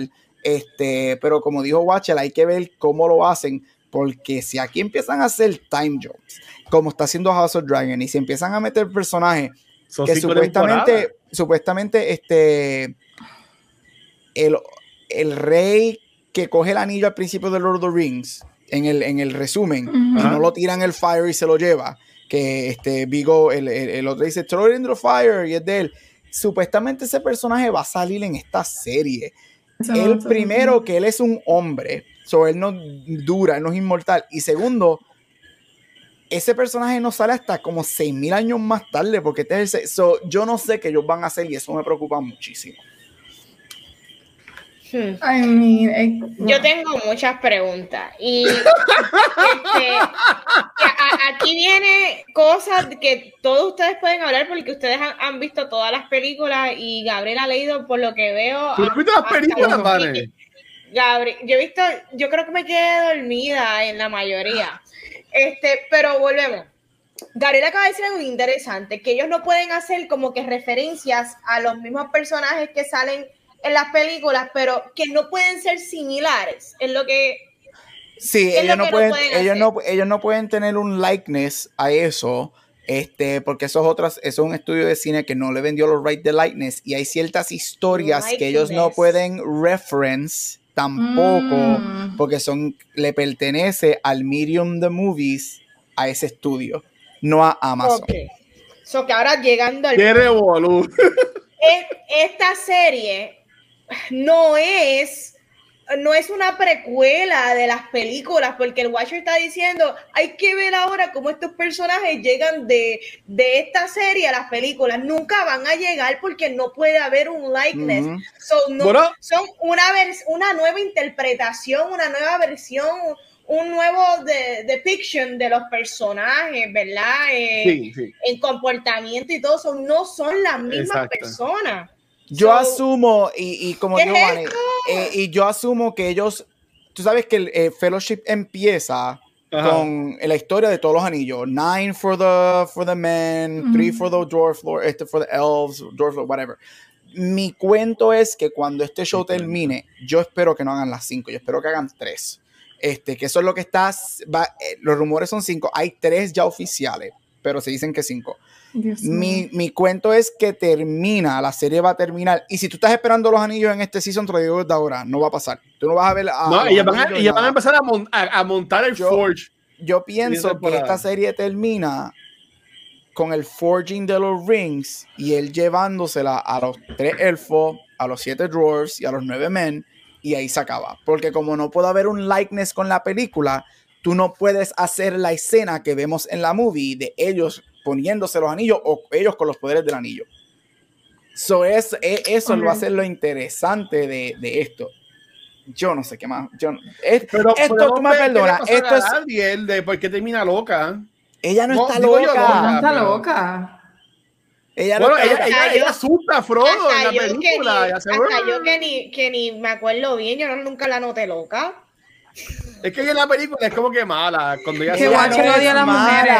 Watcher Yo odia a lo las mujeres. entiendo es. Watcher Mira, Dios mío, Ella no. siempre fue esta guerrera. Eh, Eh, ella esta Galadriel, guerrera. Galadriel es una de las guerreras más importantes en el story de, de, de Y porque en las películas esto de Sauron como que nunca se hace el nivel de referencia de este tipo de, de hambre, de, de tanto, por Porque los tantos años que ella lleva, porque son miles y miles de años existiendo que ya eso pasó. Por eso Lo que, lo que pasa es que el final de esto se supone, se supone Ajá. que entre el final de, lo, de esto a lo próximo son como dos, dos mil o tres mil años. Que, que, el, que el world está en, en Middle Earth está en otro piece, whatever. Y ella está, y está en todo el mundo, pues mira, no hay, como que hay rumblings, que es lo que está pasando en esta serie, como que ella sabe como que hay rumblings por ahí, pero todo el mundo, no, nosotros ganamos, le ganamos a Morgoth, no hay nada y whatever. Eso es eso, y, y ella no es que está loca, Watcher, es que es como todos los personajes en las, en las películas. No es que ninguno está loco, es que they're easily corrupted for power, porque eso es lo que hacen los anillos. Que eso es la famosa escena de Fellowship of the Ring, que ella trata de quitarle el anillo a Frodo, pero se aguanta en ese momento. Que a mí esa parte me da miedo cuando ya la ponen en zoom haciendo Sí. ojos y toda la Eh, cosa. Spider, este season va a tener solamente ocho episodios. Ocho Yo no sé cómo esto va a ser ocho Bueno, según episodios. IMDb son nueve. Ah, pues ve, gran diferencia, nueve. Nine Rings, mira, eso está cool. No, no, no, espérate, espérate, espérate, espérate. Es que, bueno, sí, son nueve. Por alguna razón, y están contando los primeros dos como uno. Sure. Pues hay ocho.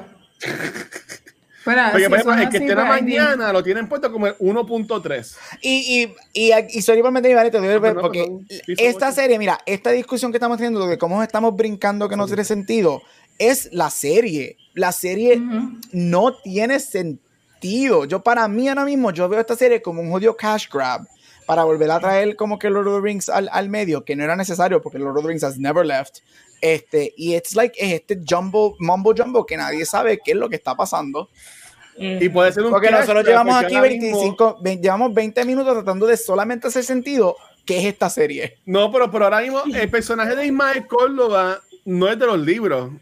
Y no, él es un, personaje y completamente nuevo. también la, la, chica con, con la que él está, como que la humana que está como que tirándolo, whatever, también es un personaje nuevo. Sí, toda esa historia de él es nueva, eso no existe. Y de hecho, yo estoy bien, alguien como, como alguien que le encanta los libros, eso que lo hayan puesto a él enamorado de una humana, yo estoy bien mal con eso porque solamente han habido tres relaciones en la historia de Tolkien eso. Es muy sagrado para que lo pongan a él enamorarse de una, de una humana. Wow. Y ahora Y mi pregunta. Ah, no, tú. Sí, hablo. No, no, que yo pensando acá como que el nene ese que tiene el cuchillo que se me olvidó, el hijo de la humana. Ajá. Yo, él es trigueñito como el elfo. Yo acá pensando, ese hijo del elfo. Ese fue un oops baby, pero no tiene orejitas ni nada. Pero, ajá, a mí no tampoco me hizo sentido como Maybe, ni- maybe no he's a grower, sentido. not a shower. Me mal. No hace sentido un montón de eso y especialmente lo que tú dijiste de la relación es verdad. Pero dale, Vanetti. Pregunto pa- pregunta para todos. Eh, eh, ¿Ha sido merecido el hate que ha recibido la serie en cuanto a acusaciones de, de woke, en cuanto a acusaciones de del swapping um, races en personajes de fantasía? Eh, ¿Ustedes creen que eso ha roto la imagen y los escritos de Tolkien. Esta, ¿Esto es lo que Tolkien quería o, esto, o ustedes creen que esta es la serie que tenía que ser eh, dado a los tiempos en que vivimos? ¿Qué ustedes piensan de, de tanta gente que está molesta por eh, racism y todas estas cosas que están pasando, controversia? Ujú. Mm, Mira, cuando... Y traigo esto porque para mí fue un problema cuando salió The Hobbit. Um, cuando salió The Hobbit, crearon un personaje que nunca estuvo en Ujú. los libros, pero lo crearon porque para Peter Jackson era más importante appeal our female audience, porque ese fue el argumento que tuvieron. Vamos a appeal our- al female audience si hacemos un love uh, triangle y ponemos este female character para que las mujeres se identifiquen y se puedan disfrutar de esta película. No era necesario. Estoy hablando de Tauriel y el el love connection que tuvo con uno de los dwarfs, Killy o Philly, no me acuerdo de los dos, pero el punto es que a mí me dio mucho coraje en ese momento que se inventaron un personaje que nunca estuvo en la historia, porque Tolkien sí escribió un mundo que era enfocado en el poder de los hombres y estas peleas de los hombres, y así fue que creó el mundo. Me molesta como audience que añadan personajes que no estaban, que no fueron creados, porque tú te das cuenta cuando no es un craft de Tolkien. Se, uno se da cuenta que eso no es la parte esencial de la historia. Uno se da cuenta cuando se envían. Y en este caso, cuando se trata de raza y de diversificar, no entiendo por qué eso es un problema.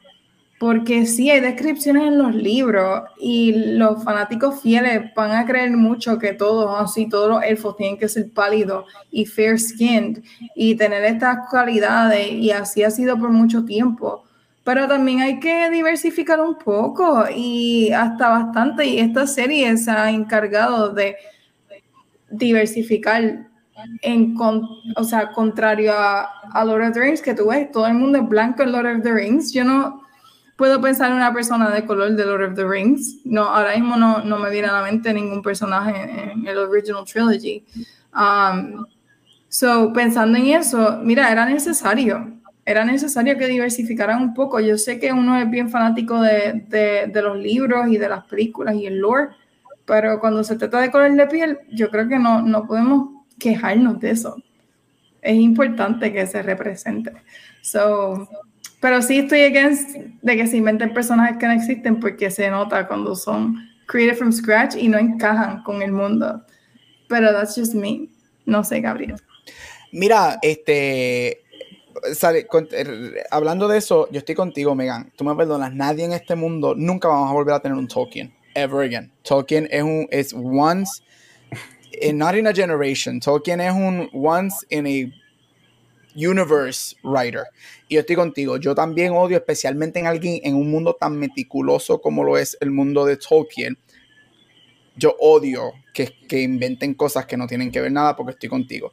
Esto no tiene que ver nada contra específicamente el personaje de Ismael, el puertorriqueño, que qué bueno y whatever. No es el que se nota que eso no hace sentido y se nota que eso lo hicieron, whatever. Este, en la pregunta de Vane, eh, ¿merece el hate? Absolutely not. Gente, estamos hablando de Airfall, de Drawers, de whatever. Don't be stupid. Este, like, please, stop being stupid. No, en lo absoluto no se merece nada. Toda esta gente me encantó que este fin de semana o los últimos dos días salieron este, este Elijah Wood, toda esta gente con unas camisas super cute, este, y todo eso, este, el cast salió, so it's just stupid. Puedo ver de dónde personas específicamente británicas o puristas de la literatura vienen, porque Tolkien escribe este y crea este mundo como la creación de lo que conocemos hoy en día como Europa. Y puedo ver que la gran mayoría de los europeos son personas blancas. No estoy forgiving what they're doing en lo absoluto, completamente lo contrario. It's stupid. Um, pero I, I could see where they're coming from porque Tolkien crea esto como eso, pero no, like, eh, no se merece el hate que está recibiendo. Este, qué bueno que, que vemos. Para mí, una de las estándares del episodio 2 es la esposa del dwarf. Ella a mí me encantó. Sí. Este, y, ya, más diverse. Lo que a mí sí me duele como alguien que le encanta los shows, los, eh, los libros, es que me gustaría, los elves son, se ven de una manera, se, son descritos como una manera. Dame elfos latinos, dame elfos asiáticos, dame elfos negros, pero manténlos como se supone que sean, con sus pelos como se supone que sean, con sus orejas. Como, me gustaría ver a Ismael Córdoba en cómo se describen a un elfo. Este, pero eso es otra como Bueno, es que como por otra porque hay, hay es que saca, cuando tú creas este mundo, tú creas este mundo, que hay ciertas cosas, yo estoy con Megan, hay cosas que me que sacan, me sacan de, de, esa, de esa realidad. Y tú lo ves en Lord of the Rings, cuando llegan todos los elfos a pelear, todos son unánimes, todo es una misma cosa. Y eso para mí, para mí personalmente, crea la magia de lo que es este mundo que creó. No es el color de piel, AGB, dame toda la diversidad a vida y por haber. Pero el look me gustaría que se quedara igual porque los elfos are just described one way, drawers are described one. Like a mí, nunca iba a pasar, pero a mí me hubiese encantado ver a las dwarves con su barba, porque los, ellos no saben distinguir a los dwarves de entre hombres y mujeres, pero es otra conversación, pero no, no se merece el que está recibiendo, este, gente, stop being racist, like, come on, stop being racist. Bueno, es que esto se lleva, por ejemplo, lo, lo mismo que pasó con Star Wars, eh, con Rose, um, la misma Evie Moriarty, que yo, a mí no me encanta ella como actriz, no me gusta el personaje de Starlight, pero ella ha recibido también mucho hate, demasiado mucho hate también en, en, en este social media en estos últimos días. So que eso siempre va a estar, ¿sabes? Eh, desafortunadamente, mientras exista social media, mientras exista algo, una herramienta que la gente puede, mientras está en el baño, haciendo lo que sea, escribir una oración y llevar ese mensaje al mundo, sea bueno o malo, esto siempre va a haber. Um, yo diría que está cabrón, no debe pasar, pero pues estas personas que son actores, actrices, tienen que venir con las dos bolsas, con la de tener fanaticada que los ame y con la de tener fanaticada que los odie. ¿Sabes? Eso es parte del trabajo, por decirlo, por decirlo así. Obviamente, sería un mundo perfecto que no pasara, pero es, es lo que es. En cuanto a los personajes nuevos, al igual que como Game of Thrones, yo entiendo, y ahora mismo como el CU y con las películas de DC, ahora mismo, por ejemplo, cuando salió Batman de Anime Series, que se inventaron a Harley Quinn. Ustedes se imaginan si ellas fueran puristas y nunca se han inventado a Harley Quinn. No hemos tenido a Harley Quinn en las películas, nosotros tenemos la, serie animada de Harley Quinn ahora mismo. Si es que iban a ser puristas y enfocarse nada más en lo que estaba creado de los cómics. So, yo, entiendo que mientras alguien trabaje en el arte de alguien más, siempre van a haber evoluciones, siempre van a haber personajes nuevos. Para mí eso siempre va a pasando. So que, de nuevo, para mí es algo normal.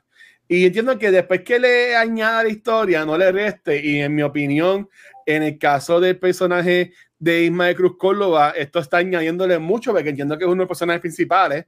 Por lo menos ha salido un montón en estos primeros dos episodios. Pues yo estoy aquí for the right a ver qué pasa. En cuanto a lo de racismo, eso está de más. Eso, eso, está estúpido. Este, no debería pasar. Pero, pero again, la gente soquea, la gente lo va a seguir este, haciendo. So, eh, es algo que desafortunadamente ya es algo normal. Simplemente ellos tienen que aguantar y esperar que venga el próximo show para que la gente vayan para allá a pelearla ya. Pero de nuevo, IPs como lo que es los de Wings, Star Wars, Game of Thrones, son IPs gigantescos de trillones de personas que los siguen. So, van a haber siempre personas con, con mal feedback. ¿Sabes? Por ejemplo, eh, de seguro Mark Hamill ha, ha, ha, recibido también críticas, algo así por el estilo, ¿sabes? Que yo entiendo que esto es algo normal. Obviamente, como estamos ahora en el siglo XXI, whatever, con celulares, más acceso, pues está más expuesto y está más out there todos esos mensajes que los vamos a sentir más. Pero yo diría que he visto algo que siempre ha estado asistido y siempre y va a seguir existiendo. Bueno, pues continuando con el programa y antes de que Megan se nos vaya, eh, yo quiero hablar rapidito del top y garbage. Yo voy a arrancar con los míos y para mí top de la serie, pues que la serie existe, este... That's a bad topic. Contenido, contenido de fantasía, cool, ¿me entiendes? Eh, pero sí, vamos a ver qué pasa. Son dos capítulos que, hey, cu, cu, cu. Game of, no es como Game of Thrones que he visto, hemos visto los capítulos y estoy, estoy invested, estoy aquí metida 100% aquí. Hey, vamos a verlo. Garbage se siente genérico, se siente genérico. Eh, ese es mi garbage. ¿Y tú, Megan? Wow. Eh, Viste, ese top no fue, ese fue, ese fue como que, mira, pues existe, eh, Este gracias por medium. participar. Este top fue boom. Sí. Mira, Ay, para mí top fue que apareciera Turing. Porque si tú has leído los libros, o sea, lo mencionan tanto en los libros, Yeah. que de momento verlo es como que ahí fue lo que mencionó Watcher ahorita de el meme, el meme este de, de Leonardo DiCaprio haciendo esto. Esa fui yo, Turing, Turing, Turing. Y cuando salió me encantó verlo. Esa escena, la- hasta ahora, mi escena favorita de todo lo que he visto, porque ha sido la única que me ha hecho sonreír un poquito. Es la del elevador cuando están hablando de que tú no fuiste a mi boda, tú no eres un amigo, de 20 verdad. años. Me dio sentimiento, pero a la misma vez fue como que, yes, me encanta esto. Yep. Pero lo que dijo Vanetti, no estaban actuando, era como que el hace de Elrond tiene dos facial expressions. Y, y ya, igual que Galadriel, que ahí es que voy a mi trash, ella no mueve la cara. Está como Nicole Kidman en Northman, no mueve la cara. Pero maybe que son así. Maybe que No. han sido elfos. Ellas como que mueven la boca un poquito y no, no está pasando nada aquí. Entonces yo necesito más intensidad, por favor, porque se acaba de hundir el barco y tú estás ahí nadando en el océano y no tienes ninguna expresión facial. Como que para mí el, el trash, yo creo que es el acting de todo el mundo ahí porque está bien raro. Pero el top, por lo menos me, me gusta mucho esa escena y volvería a esa escena porque ver los dwarfs, el make-up de los dwarfs que ah, ha sido bastante consistente con lo que yo me, me imaginaba versus los elfos, que ya hablamos de los elfos aquí, no han sido consistentes con cómo se supone que se vean. Los dwarfs yo creo que se mantuvieron bastante loyal y me gustó verlo. Así que top dwarfs, eh, trash, Galadriel y su cara. Y su cara. Ay, Dios mío. Mira, este top para mí, este primer episodio nada, segundo episodio, este a mí me encantó el orc. Este, luego de la decepción grande de lo que es The Hobbit, que para mí The Hobbit es una de las trilogías peores made ever. Este, especialmente todo, porque todo era CGI. Este, ver un orc este, en practical effects, me encantó, me encantó el Hola. diseño. Esa escena yo encuentro que esto fue, fue, este, para mí fue la mejor escena del episodio, fue el standout de, la, de, de eso. Estoy loco por ver más orcs. Se sabe que la mayoría, creo que el 98% de los orcs son todos practical effects. Regresaron al, al- a eso de Lord of así que me encantó. Este, me encantó. Otro top para mí fue ver a Casa Doom, que es donde están los dwarfs en las montañas. Yo soy bien fanático de ese mundo. Sabemos, el último trailer enseña al Balrog, que es el demonio del fuego. Este, eso sabemos este, que va a salir. Este, y ellos lo dicen that we dug too deep, porque la mitología es que they keep digging, digging, digging, digging, digging, hasta que descubren al Balrog y el Balrog destruye todo. Este, pero me gustó ver a Casa Doom, me gustó, me encantó ver la- el mundo, el, el- ese, ese, a Casa Doom, que es donde está la montaña, donde están Durin y todo eso, me fascinó, me encantó la relación de él con el que con Elrond, este, así que esas dos cosas fueron las cosas que más me gustaron, este, de, de, de ese segundo episodio. Garbage. Y no son full full on garbage, porque como dije, esta serie no es nada, no tiene nada malo. Yo diría que ese es el primer garbage, de que me hubiese gustado que la serie fuera excelente o que actually tuviera algo malo. Pero una película de, de- una serie de, de Lord of the Rings que está solamente ahí, middle of the room, doesn't work. Las actuaciones were just okay. Nadie, nadie. A mí no me importa que tú seas boricua y seas un hermano de la isla. A mí no me importa que tú estés llenando los shoes de Kate Blanchett. A mí no me importa que estés llenando lo- lo- los shoes de yo no sé quién. Nadie actuó excelente en la serie. Everybody's okay. Este, no soporto los Hardfoots, los hobbits de esta versión. Para nada, ellos no van a componer nada en esta serie. Te lo digo desde ahora. Es una historia completamente inventada. Es inventado. Este, ¿Y eso esa es. gente qué es eso? Eso, esto de verdad que los Hardfoods, mano, de verdad, ellos están they're trying to appeal a estos fanáticos de los hobbits, que obviamente los hobbits en Lord of the Rings son tan grandes, especialmente los cuatro protagonistas. They're trying to give us that annoying, whatever, Pero ellos son así, yo no me acuerdo de ellos tan sucios en las películas. Es que Sí, estos los son pies eh, asquerosos. los pero, Y pero lo los que pasa es que, eh, pies, los no pies la cabeza. eh, no tienen, no lo que pasa es que los de- Hardfoods No tienen eh, higiene. estos son unos.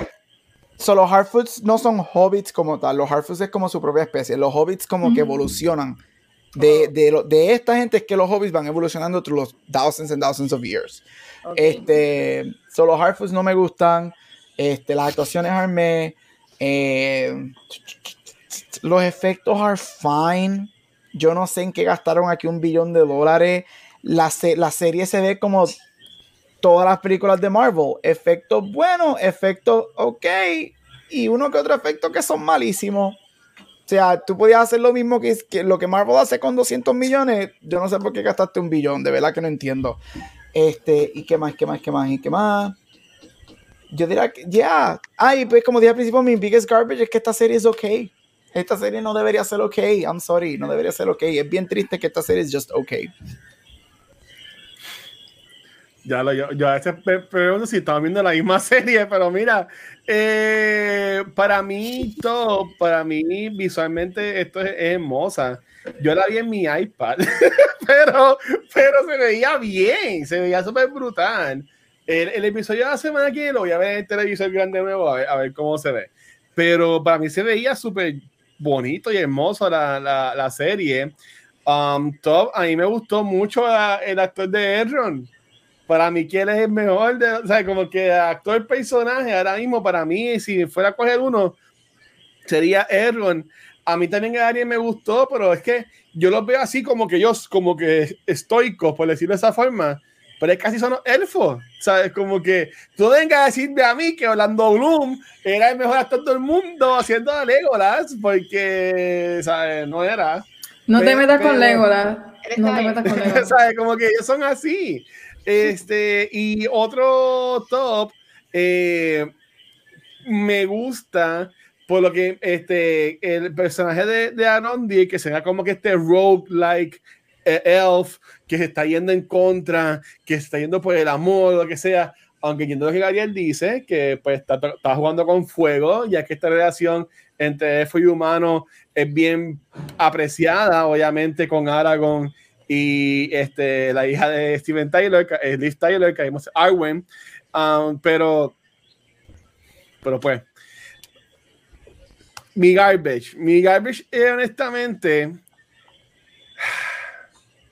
yo no tengo un garbage. Si yo fuera a, poner un garbage es el, el, el, bagaje que esto va a tener, obviamente, a estar relacionada con los libros de los The Rings, con The Hobbit y toda la cosa, porque para mí que está bien, ¿sabes? Y hasta están creando este water cooler talk con esto del Stranger. De, ah, ¿quién será el Stranger?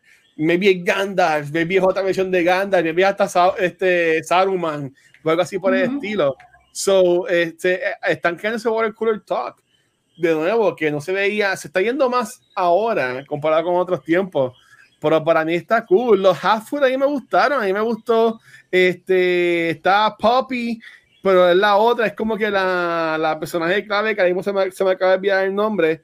Con a mí me gustó ella, y ella, pues sí, como dijo Gabriel, ella es la Frodo, que está con el mago, y baby, esa relación que ellos crean es porque Gandalf está tan atado a los hobbits, o así por el estilo. So, no sé, digo mucho maybe, pero yo te diría, disfruta de la serie. ¿Sabes? Como que olvídate de los libros, como dijo Vanetti, esto es una reinterpretación, simplemente tú lo disfrutas y, y ya.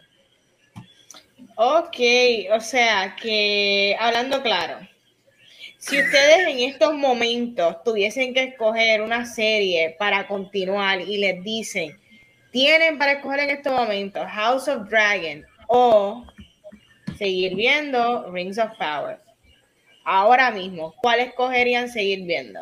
Y oh, House of Dragon. House of House Dragon, of Dragon. 100%. no hay duda. ¿Qué es Lord of the Rings? What is that? I don't need you in my life. Watch No hay duda. A mí me gusta mucho House of Dragon. He visto el último episodio que dicen que Max Biff se la, se, la, se la gana. En ese episodio no lo he visto. Lo quiero ver.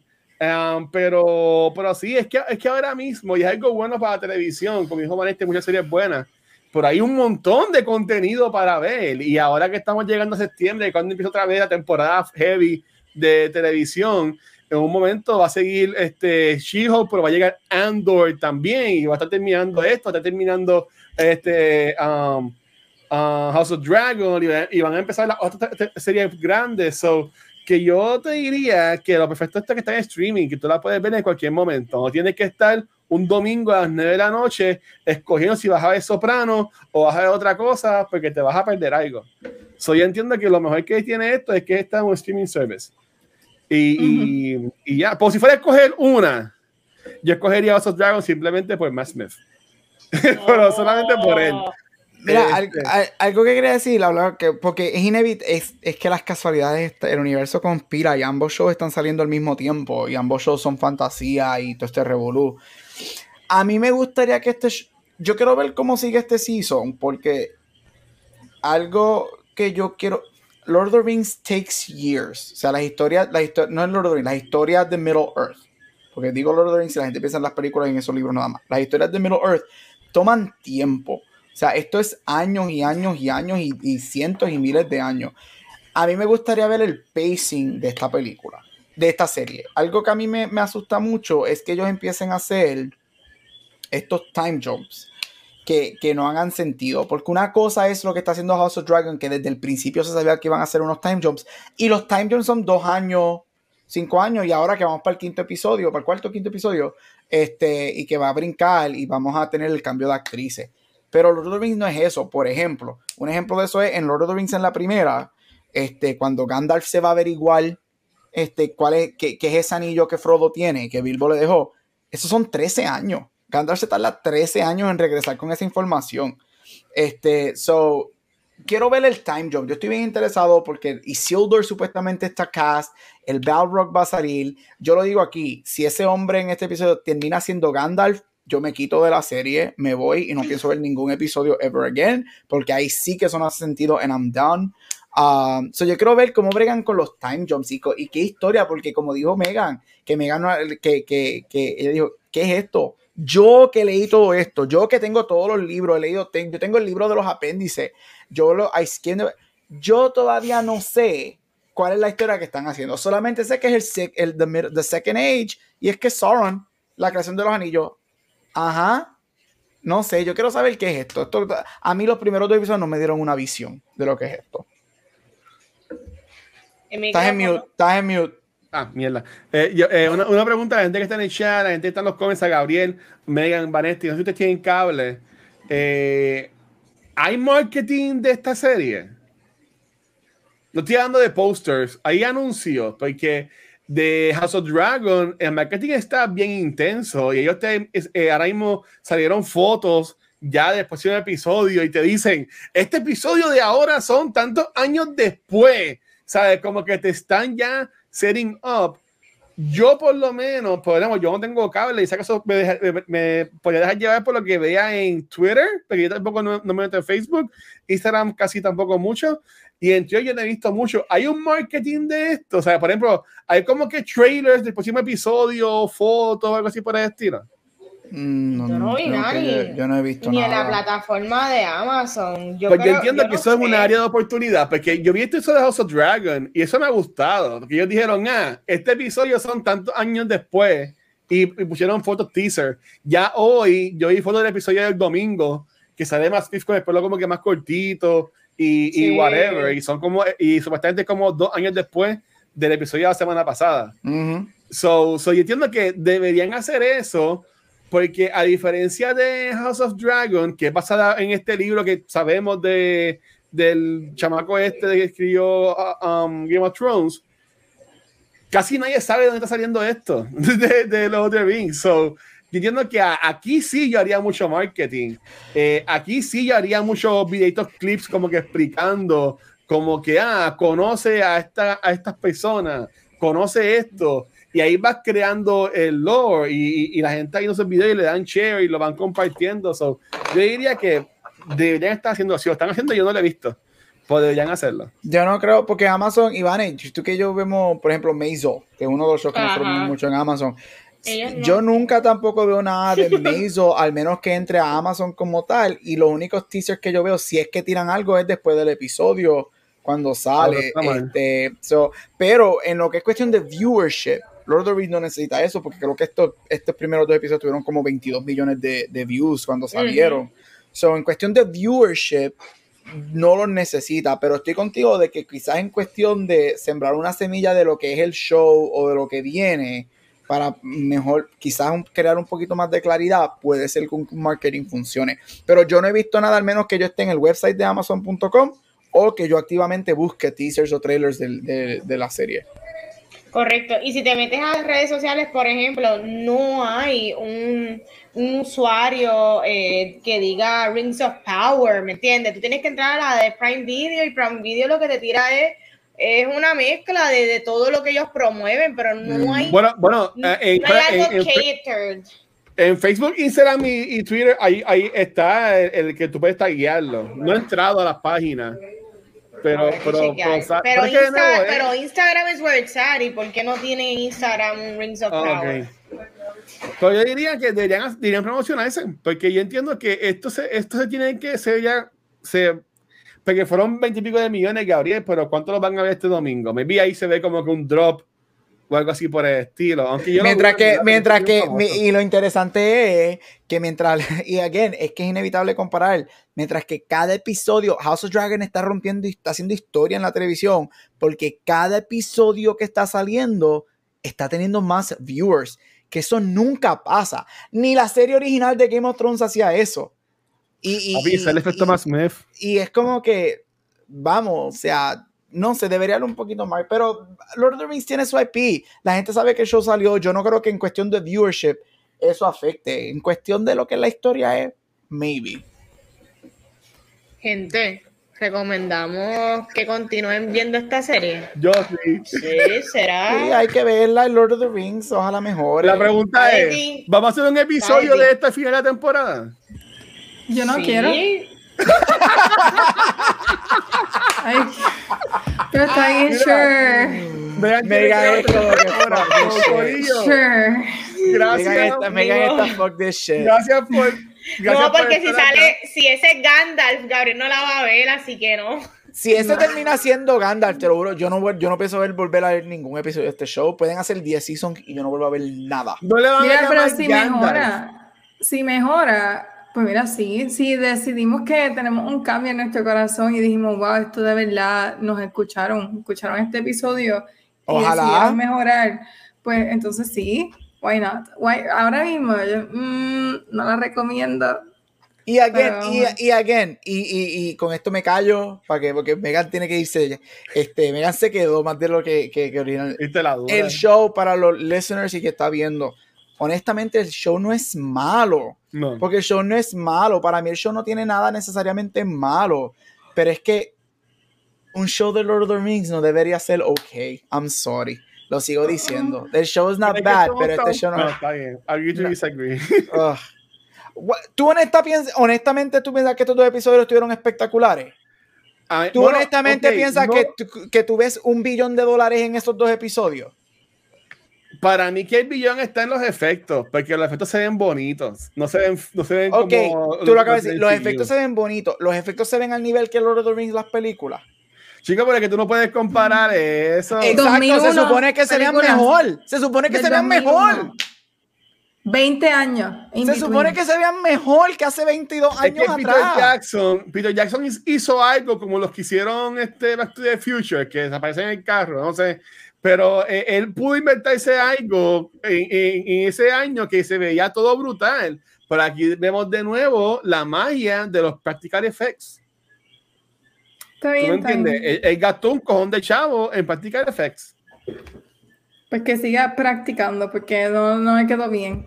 Ay, Dios mío. Ok, nada, Corillo, gracias hoy, Megan, gracias. Al fin estamos los cuatro, no estábamos los cuatro. So, este, todavía no hemos definido cuál va a ser el episodio de la semana que viene, o sí, o no. Yo no sé. No sabemos, puede que sea Cobra Kai, puede no. que sea Pinocchio, puede que sea la película de Barbarian, no sabemos. Va a ser una no sorpresa. Este, ah, pero chicos, ¿dónde lo pueden conseguir? Comenzando con la cumpleañera, la quinceañera, que todo el mundo tiene que enviarle para Tachemo y felicidades, Vanesti. Sí. Corillo, ahí me consiguen Instagram y Facebook como Vanesti. Siempre dame like y envíenme los besitos. Dímelo, Megan. Eh, Me pueden encontrar en Instagram como Megan Lux y en Twitter como Egg Skywalker. Dímelo, profe. Y antes de decir dónde me puedes conseguir, para echarle un poquito de cizaña al Watcher, Barbarian está playing en todos los cines en White Release en Puerto Rico. Así que, so, just saying. A mí me puedes conseguir en todos sus social media como Gabucho Graham. Watcher, te amo, Watcher. Pues mira, lo voy a decir ahora. El episodio de la semana de Barbarian. Yo no la voy a ver.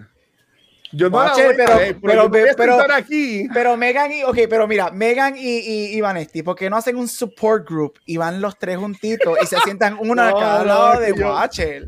No. Yo es que, la es que honestamente, Es que yo he visto, yo he visto los anuncios y se ve la gente bien asustada y vaya a pasar un más rato y yo me quedo en mi casa. Yo, yo prometo, voy a ver el video de Heavy Spoilers, voy a buscar en Reddit, voy a buscar la historia y voy a poder aportar, pero no les prometo que vea la película.